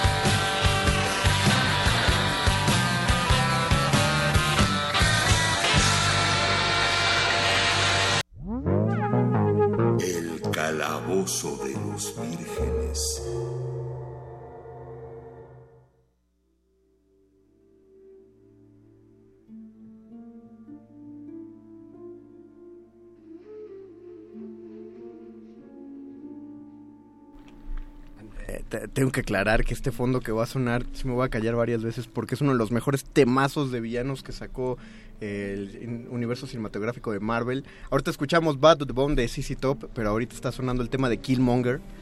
Que también, eh, ah, pa- para empezar el debate que estábamos fuera del aire, tenemos un comentario de Michelle Corona Reyes aquí en el Facebook Live en Resistencia Modulada. Dice, pero pues el exceso de sacrificio echa a perder al héroe, como Spider-Man. Me caga porque siempre anda sacrificando todo, ya lo dije. Pobrecito Spider-Man. Ahí está el asunto. Sí, la de Spider-Man le ha tocado y siempre le toca de todo, le va mal. Le mataron al tío, le mataron a la novia, le Ya- mataron a la tía. Ya un le rato, mataron a la tía un rato. Ya le mataron a la otra novia un rato. sí, Pobrecito, o sea... Y sigue firme, eso es... Le cuesta mucho trabajo su identidad. Ah, órale, antes de entrar no, en no se ha este- tambaleado, no se ha convertido en villano. Antes de entrar en este asunto de identificación con los villanos, dice Laura Lauso, dice Sailor, Gala- Sailor Galaxy, después de procurar que el universo estuviera bien, se dio cuenta que debía existir el caos para el equilibrio y se convirtió en ese caos, sabiendo que habría una fuerza del bien, las Sailor Scouts. Ah, claro. Así también va una serie que se llama Cashorn Scenes, la nueva versión, que es dirigida por el genio detrás de Saint Seiya, que luego corrieron. Al final, allá lo voy a spoilear, al final él también decide que la muerte es necesaria para la humanidad y decide convertirse en la muerte. A ver, eh, fuera del aire se empezó a decir, eh, hablábamos acerca de Magneto, que lo mencionaron, que de pronto Charles Xavier se vuelve un poquito más molesto que Magneto, que muchos se identifican con la ideología de Magneto. Dijimos también que los X-Men surgen en un momento en el que se está combatiendo el racismo y por lo tanto los autores pusieron en la mente de Charles Xavier los ideales de Martin Luther King. que decíamos integración, todos podemos convivir Todo en este mundo. juntos, chido. Y del otro lado está Magneto, que es la mentalidad de Malcolm X, de, ah, ya nos la hicieron fea, pues ahora nosotros vamos a Ahora va la nuestra. ¿no? Que además... Que es, perdón, que es la, aprovechando el tema, que es la misma ideología de Killmonger en,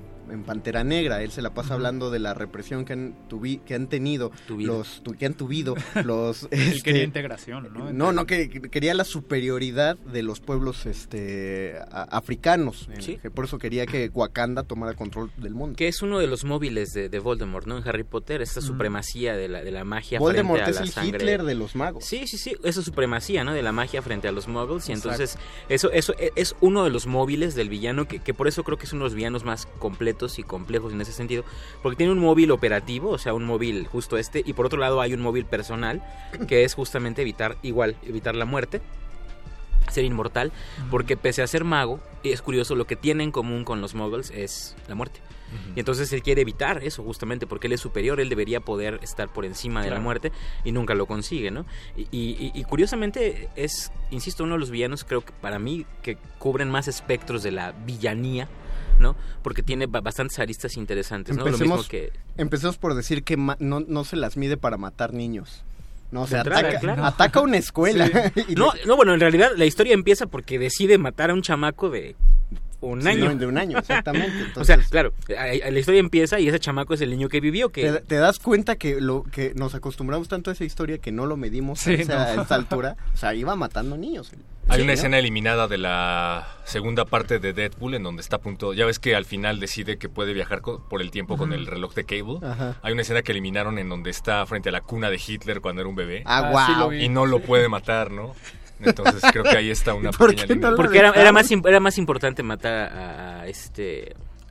A Ryan A Reynolds. Ryan Reynolds, sí, era, era Antes de- imperativo. Antes de aceptar su papel. A, como a mí me pasó mucho que me identifiqué mucho en ese sentido, porque bueno, hace ratito Gabo hablaba de que para que un héroe se convierta en tal cosa, finalmente tiene que llegarte al grado de que te identificas con él. ¿Qué quieres que gane, pues?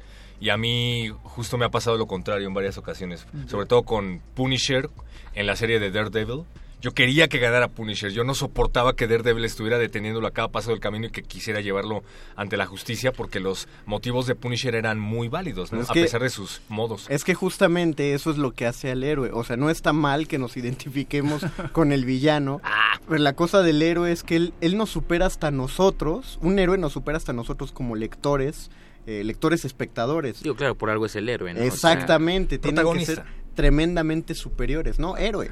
En el momento en el que detienes a Punisher, estás evitando que Punisher castigue a muchos verdaderos villanos. Entonces, Pero, convierte- pero, pero es pero que- Daredevil sabe que, la, que así no es la manera de hacer Sí, porque justicia. además Perro Muchacho se perdió el programa anterior donde justamente especificamos Ahora ya traje pizza. esto esto que dices ahora, que claro, por supuesto que puede haber un beneficio inmediato, ¿no? El villano puede ofrecer soluciones inmediatas a problemas muy chonchos. El héroe tiene que ver más allá, es decir, claro, es fácil castigar, es fácil, o sea, en realidad recordemos por qué persiguen a Batman, ¿no? La, la policía por qué lo persigue o por qué muchos héroes son perseguidos, porque finalmente representan una alternativa eh, digamos, no 100% moral o ética a un problema que es exactamente antimoral y antiético. Y bueno, pues ahí, ahí tenemos ese tipo de héroes que son además perseguidos, ¿no? Sí, eh, creo que ahora, hablando de todo esto, no me había percatado hasta ahora, pero ahora que he estado leyendo Superior Spider-Man, que se lo recomiendo mucho porque es justo eso, ¿no? Es la mente del Doctor Octopus. ajá, en el cuerpo de Spider-Man y siendo Spider-Man siendo superior.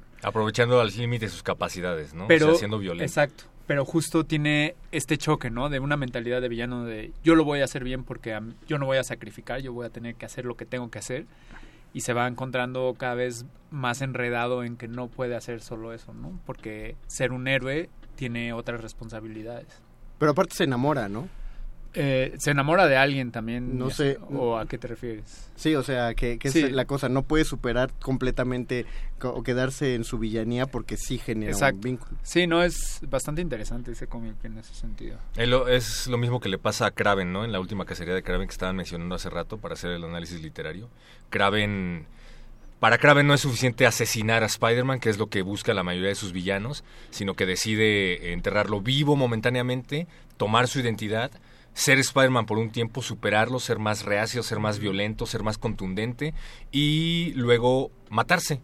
O sea, Kraven se suicida porque no hay quien lo supere ha, ha superado por completo a Spider-Man El, el y objetivo, el cometido. objetivo más alto que él tenía, que era la criatura perfecta, cazar a Spider-Man. Y él superó a la criatura perfecta, entonces... Y luego mató a esa criatura perfecta, que era el mismo, ¿no? Pero no lo mató, o sea, eh, comprobó que podía matarlo, pues. Ah. Y sí, sí lo probó bien. Tenemos comentarios. Qué villanazo. Miquel Méndez. Ah, mira, Miquel Méndez menciona a Mandark como un gran villano que es el, el Oh, opuesto Cerebro. de Dexter, Cerebro, en el laboratorio de Dexter. ¿Alguien se acuerda de la película de Dexter? Claro. Peliculón. El viaje en el tiempo, El ¿no? viaje, Dexter viaja en el tiempo y en todos, en todos los tiempos Mandark es, eh, es el villano de todas las eras hasta que llega a ese futuro postapocalíptico donde Dexter es un tipo todo fuerte, pelón, de barbota. Y Mandark es un tipo súper gordo que go- gobierna todo el, o sea, obesidad mórbida y gobierna el mundo. Y ya más adelante Dexter logró pacificar todo y crear un, una máquina que hacía que todos fueran súper inteligentes y conserva a Mandark solo como un cerebro en un frasco.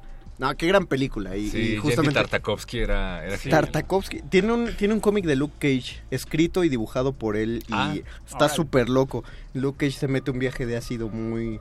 Bueno, lo noquean, pero mete varias páginas de viaje ácido y está solo Tartakovsky. Eh, Doris Yasmín, el villano en algún momento fue héroe, quiso ser héroe, es un héroe dañado socialmente o marginado por la misma sociedad. Quiero aclarar, ahorita creo que estamos en una corriente donde nos fascinan los villanos con trasfondo.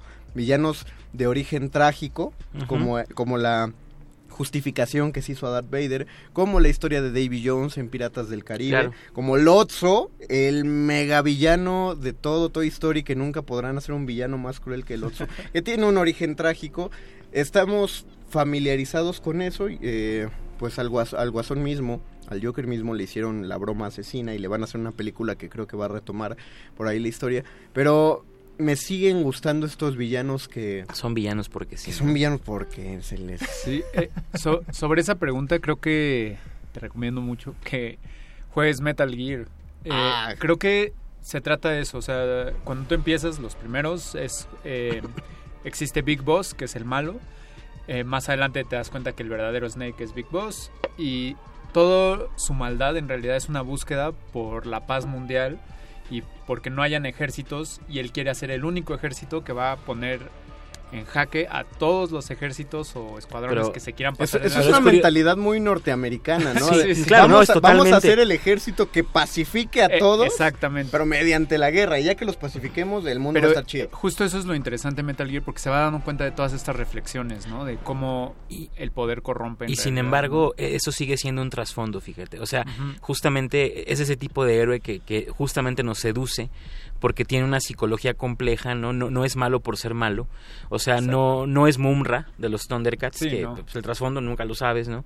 Y, y estaba, me quedé pensando un poco en que hemos hablado aquí de muchos tipos de héroes, pero me llama la atención que nadie haya mencionado a, a villanos como, por ejemplo, Sauron, ¿no? El Señor de los Ah, Anillos. eso, justamente. Sí, e- ese villano que es muy interesante porque él simplemente, eh, digamos, nace en la... Otra vez, odio esta palabra, pero la diré. Nace en la maldad y se- sigue esa línea. Nace, y- nace como la fuerza para contrarrestar. porque además la es luz. discípulo de Melkor, que ojo, Melkor es el, el Luzbel de, de este universo, no es el, el consentido de Ilúvatar, que por consentido se revela y se va a la oscuridad, ¿no? Y en realidad, o sea, tanto Melkor como Sauron tienen celos de los hombres, que son los eh, hijos consentidos de Ilúvatar, y entonces quieren aniquilarlos a toda costa, y ahí ponen a operar maquinarias diversas para conseguirlo, hasta que, bueno, lo que ya vemos en El Señor de los Anillos. Y, y es curioso porque... eh, es este tipo de villanos que además son divinos, ¿no? O sea, tienen esta propiedad de ser... En realidad uno nunca entiende por qué Sauron no ocupa todo su poderío para a la distancia ejecutar a Elessar, bueno, a Aragorn, y, y justamente esas preguntas interrogantes, pero lo interesante es que nunca tienes ¿no? una, una psicología del personaje, Sauron es malo, por, no, simplemente Es aparece la- así, la entidad Ajá, maligna. aparece Exacto. así y no necesita justificación, y, y sí estoy de acuerdo, y tal vez sea una percepción, eh, es muy personal la percepción, pero claro, cada vez nos gusta más, ¿no? Eh, la complejidad empática, ¿no? Y, y nos gusta más identificarnos con todo mundo, de tal suerte que hemos llegado incluso a ensalzar la, la, la, la- los antagonistas, ¿no? Hasta volverlos incluso más relevantes que los héroes y a- al extremo ya de, por ejemplo, ¿no? La legitimación que hay ahora de, de los eh, narcotraficantes, Nos hemos llegado incluso a esa... Sí, también es porque creo que está desgastado. Hay una frase increíble de un director de cine de horror que tienen que checar, que se llama Lex Ortega, que dice, No me gustan los, ¿cómo dicen? No me gustan los villanos que son malos, me gustan los villanos que son unos hijos de puta. Eso es algo que... Es que sí, a, a- a eso vamos justamente, parten de la misma... Oye, sí, somos el programa más grosero de, de Resistencia. Yo lo tenía que decir así porque sí No, te- está así chido, entre pero com- abro yo comillas siempre me voto con... Sa- ¿Sabes qué villano lo pone mucho en la mesa? El juego de si soy villano o no. o, eh, Light Yagami de Death Note. Ah, claro. Creo que Empieza como protagonista y, y- es el villano, o sea, es, Es el, el villano, villano. tienes razón. Pero está haciendo el bien, o sea, eh, Está eh, Paquito... Paquito está emocionado porque mencionaste a Death Note. Eh, es- pues, ya se hizo la mención anime de la, de, de la noche. Bueno, Sí, me manga gustan a mí también los villanos muy Al- malos, pero llega un momento en el que creo que se desgasta y lo aprendió Marvel, por ejemplo, ¿no? Sí, Llegó no, bueno, un momento pero- en el que convirtió al villano en el protagonista de la historia y Pero también le gustó. Marvel todavía, o sea, amo Marvel, pero todavía tiene un par de cosillas que aprender. Marvel sigue haciendo sus villanos tan contraposición de sus héroes que son los villanos son un traje modificado del héroe, Ah, pero claro, sí. oscuro. Sí. O sea, el, el enemigo de Iron Man es un Iron Man grandote y brutal. El enemigo de Hulk es una criatura que nace de la radiación Sí, de ultravioleta. Eh, el enemigo, eh, hasta en el universo cinematográfico, el enemigo del Capitán América también tenía el mismo suero del super soldado, nada más que le afectó la cara. Pero el Eh, Thanos de Infinity War, por ejemplo, ¿a quién se contrapone? es una combinación de todo. Pero y es el protagonista, Esa ¿no? es la cosa, Thanos, Thanos nació como aparte. Eh, no vamos a poner la última rolita, pues ya vamos encarrerados, vamos hacia el final. ¿Alguien de ustedes jugó Warcraft 3? El mundo de Warcraft 3 es eh, para quien no esté no esté familiarizado con los juegos de Warcraft, eh, si jugaron estos juegos de, de estrategia en tiempo real de guerra como Age of Empires, Warcraft es eso, pero con orcos, elfos, muertos vivientes, etcétera. En el Warcraft 3 jugabas historias y te ponía mucho en perspectiva el asunto del villano porque la segunda historia que jugabas era, era el reino de los humanos. Tú eras un paladín humano que era llevado por un maestro que era un paladín también, más grande y sabio que tú, y te hacías amigo de un enano. Ibas pasando misiones, pero te ibas dando cuenta que había misiones que no podías completar porque tu mentor te ponía altos. O sea, te decía, no, no, no podemos atacarlos de ese modo porque es, es incorrecto, es inmoral. Vamos a atacarlos de este modo. O no, no podemos matarlos, tenemos que obligarlos a la rendición. Entonces tú como jugador sí te empiezas a frustrar un poquito y llega un momento donde puedes empezar a decidir eh, superar a tu mentor y entonces vas y buscas una espada que está enterrada en las montañas que originalmente solo debías evitar que los orcos tomaran esa espada, pero pues al final tú la agarras y reclamas el poder de esa espada. Bueno, completas la misión de los humanos y viene una cinemática, una cinemática donde tú, el príncipe Artas, que es este paladín, va entrando al palacio, pero ahora lleva una capa que le cubre todo, no, te ves, entra una música súper dramática, llegas a la sala del trono, te recibe tu padre, y entonces tú le dices que has conseguido el poder absoluto para imponer la paz en el reino, sujetas a tu padre, tomas la espada que robaste y se la clavas en el cuello. Y entonces solo, pero solo se ve la sombra y luego ves la corona del rey caer ensangrentada. Y la siguiente misión que juegas sigue siendo el príncipe Artas, pero ahora er- eres un muerto viviente. Y eres el príncipe de los muertos vivientes y ves cómo toda tu cruzada se ha torcido de una manera terrible. Todos los que han jugado Warcraft 3 en ese momento tuvieron un gran conflicto moral, sí. emocional, porque es de, yo sí quería llegar a esto, pero ahora no sé si quiero continuar sobre este camino porque está súper torcido. Ahí está la consagración del villano. Ah, qué bonito. Es, tenemos ya comentarios. Miquel Méndez, villano favorito, Tiamat, la vieja confiable. Claro, nunca falla Tiamat. Tiamat, el dragón de cinco cabezas, villano de Dungeons and Dragons. Y una banda de metal. Y una banda de metal. Dice Miquel, ¿y qué pasa con Lex Luthor y Ra's al Ghul? Pues tenemos, pasa que tenemos dos minutos y, y ellos son de un programa completo. quien. Dice Lex Michelle- Luthor es la mejor contraparte porque no es poderoso Es un- físicamente. es como una maravilla. Por cierto, quiero decir que así como hicimos un programa de héroes, de villanos, habría algún día que hacer un programa de secuaces. Ah, los sidekicks. Los sidekicks, no, No, tanto de héroes Chico- como de villanos. Que se llame Chico Percebe el programa. Ajá, tal cual, o sea, ahí hay otro universo de, de posibilidades. En fin, este programa es eso, ¿no? El universo de Y posibilidades. después o, se va a expandir tanto que después vamos a tener un programa específico de Joker, uno del ex Luthor, porque pues así nos las gastamos y así. Dice Michelle Corona Reyes, si alguien se sabe esta referencia, le compro algo bonito. En Dexter, en la sección de marca M para Monkey, hay un capítulo donde sale un simio súper desarrollado y Monkey lo hace reflexionar sin una sola palabra. Le da una banana. Sí, cierto. No. Pero ¿de qué es esa referencia? Y Paquito Ah, de ya, Pablo ya, se puso de ya pie y aplaudió. Pero no, le da una banana, pero hay que saber de dónde es la sea, ya, ya referencia. entendí. Eh, ah. dice Yomani Pacquiao, Tuco Salamanca es un villano divertidísimo y lleno de cari lleno de carisma, no. Se metió la Blue Met y acabó a golpes a uno de sus secuaces. Bueno, pues eso es todo el tiempo del que disponemos ahora. ¿Sabes Ya. qué villanos me gustaron mucho ya, perdón? Los Dark Knights, Rápido. las contrapartes de Batman. Rápido, digan un villano. Tú ya dijiste uno, perro. Rápido, Gabo. Uno. Eh, GLaDOS de Portals. Eh, Víctor. Totalmente Voldemort de este Harry Potter. Bueno, está chido que eligieras Voldemort, pero te me haces tan guapo cuando te pones Tolkien, Dil. Ah, claro, es que Sauron es Sauron. Qué sensual. Pero so- sobre Sauron debo decir eh, Melkor, que es su mentor. A, a mí me gustan las contra me gustan mucho los villanos complejos, pero las contrapartes me recuerdan que el peor villano siempre Es eres tú mismo. mismo. Yo me quedo con Luisito Rey.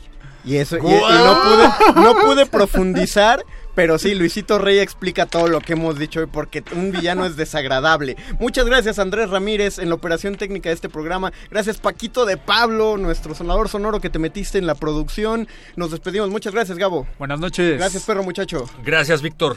Eh, y gracias, ñoño Master. Nos despedimos. El Calabozo de los Vírgenes. Hasta la próxima Buenas semana. noches. Nos, vemos- nos escuchamos mañana a 8 de la noche. Adiós.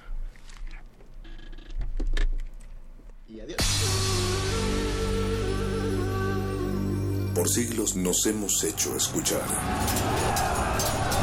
Nacimos como parte de esa inmensa mayoría. Hablar, Escuchar. debatir, proponer, cuestionar. Está en nuestra naturaleza. Instrumentos de conciencia de nuestro. Usamos el sonido porque atraviesa obstáculos. Muros, fronteras. Nosotros somos la resistencia.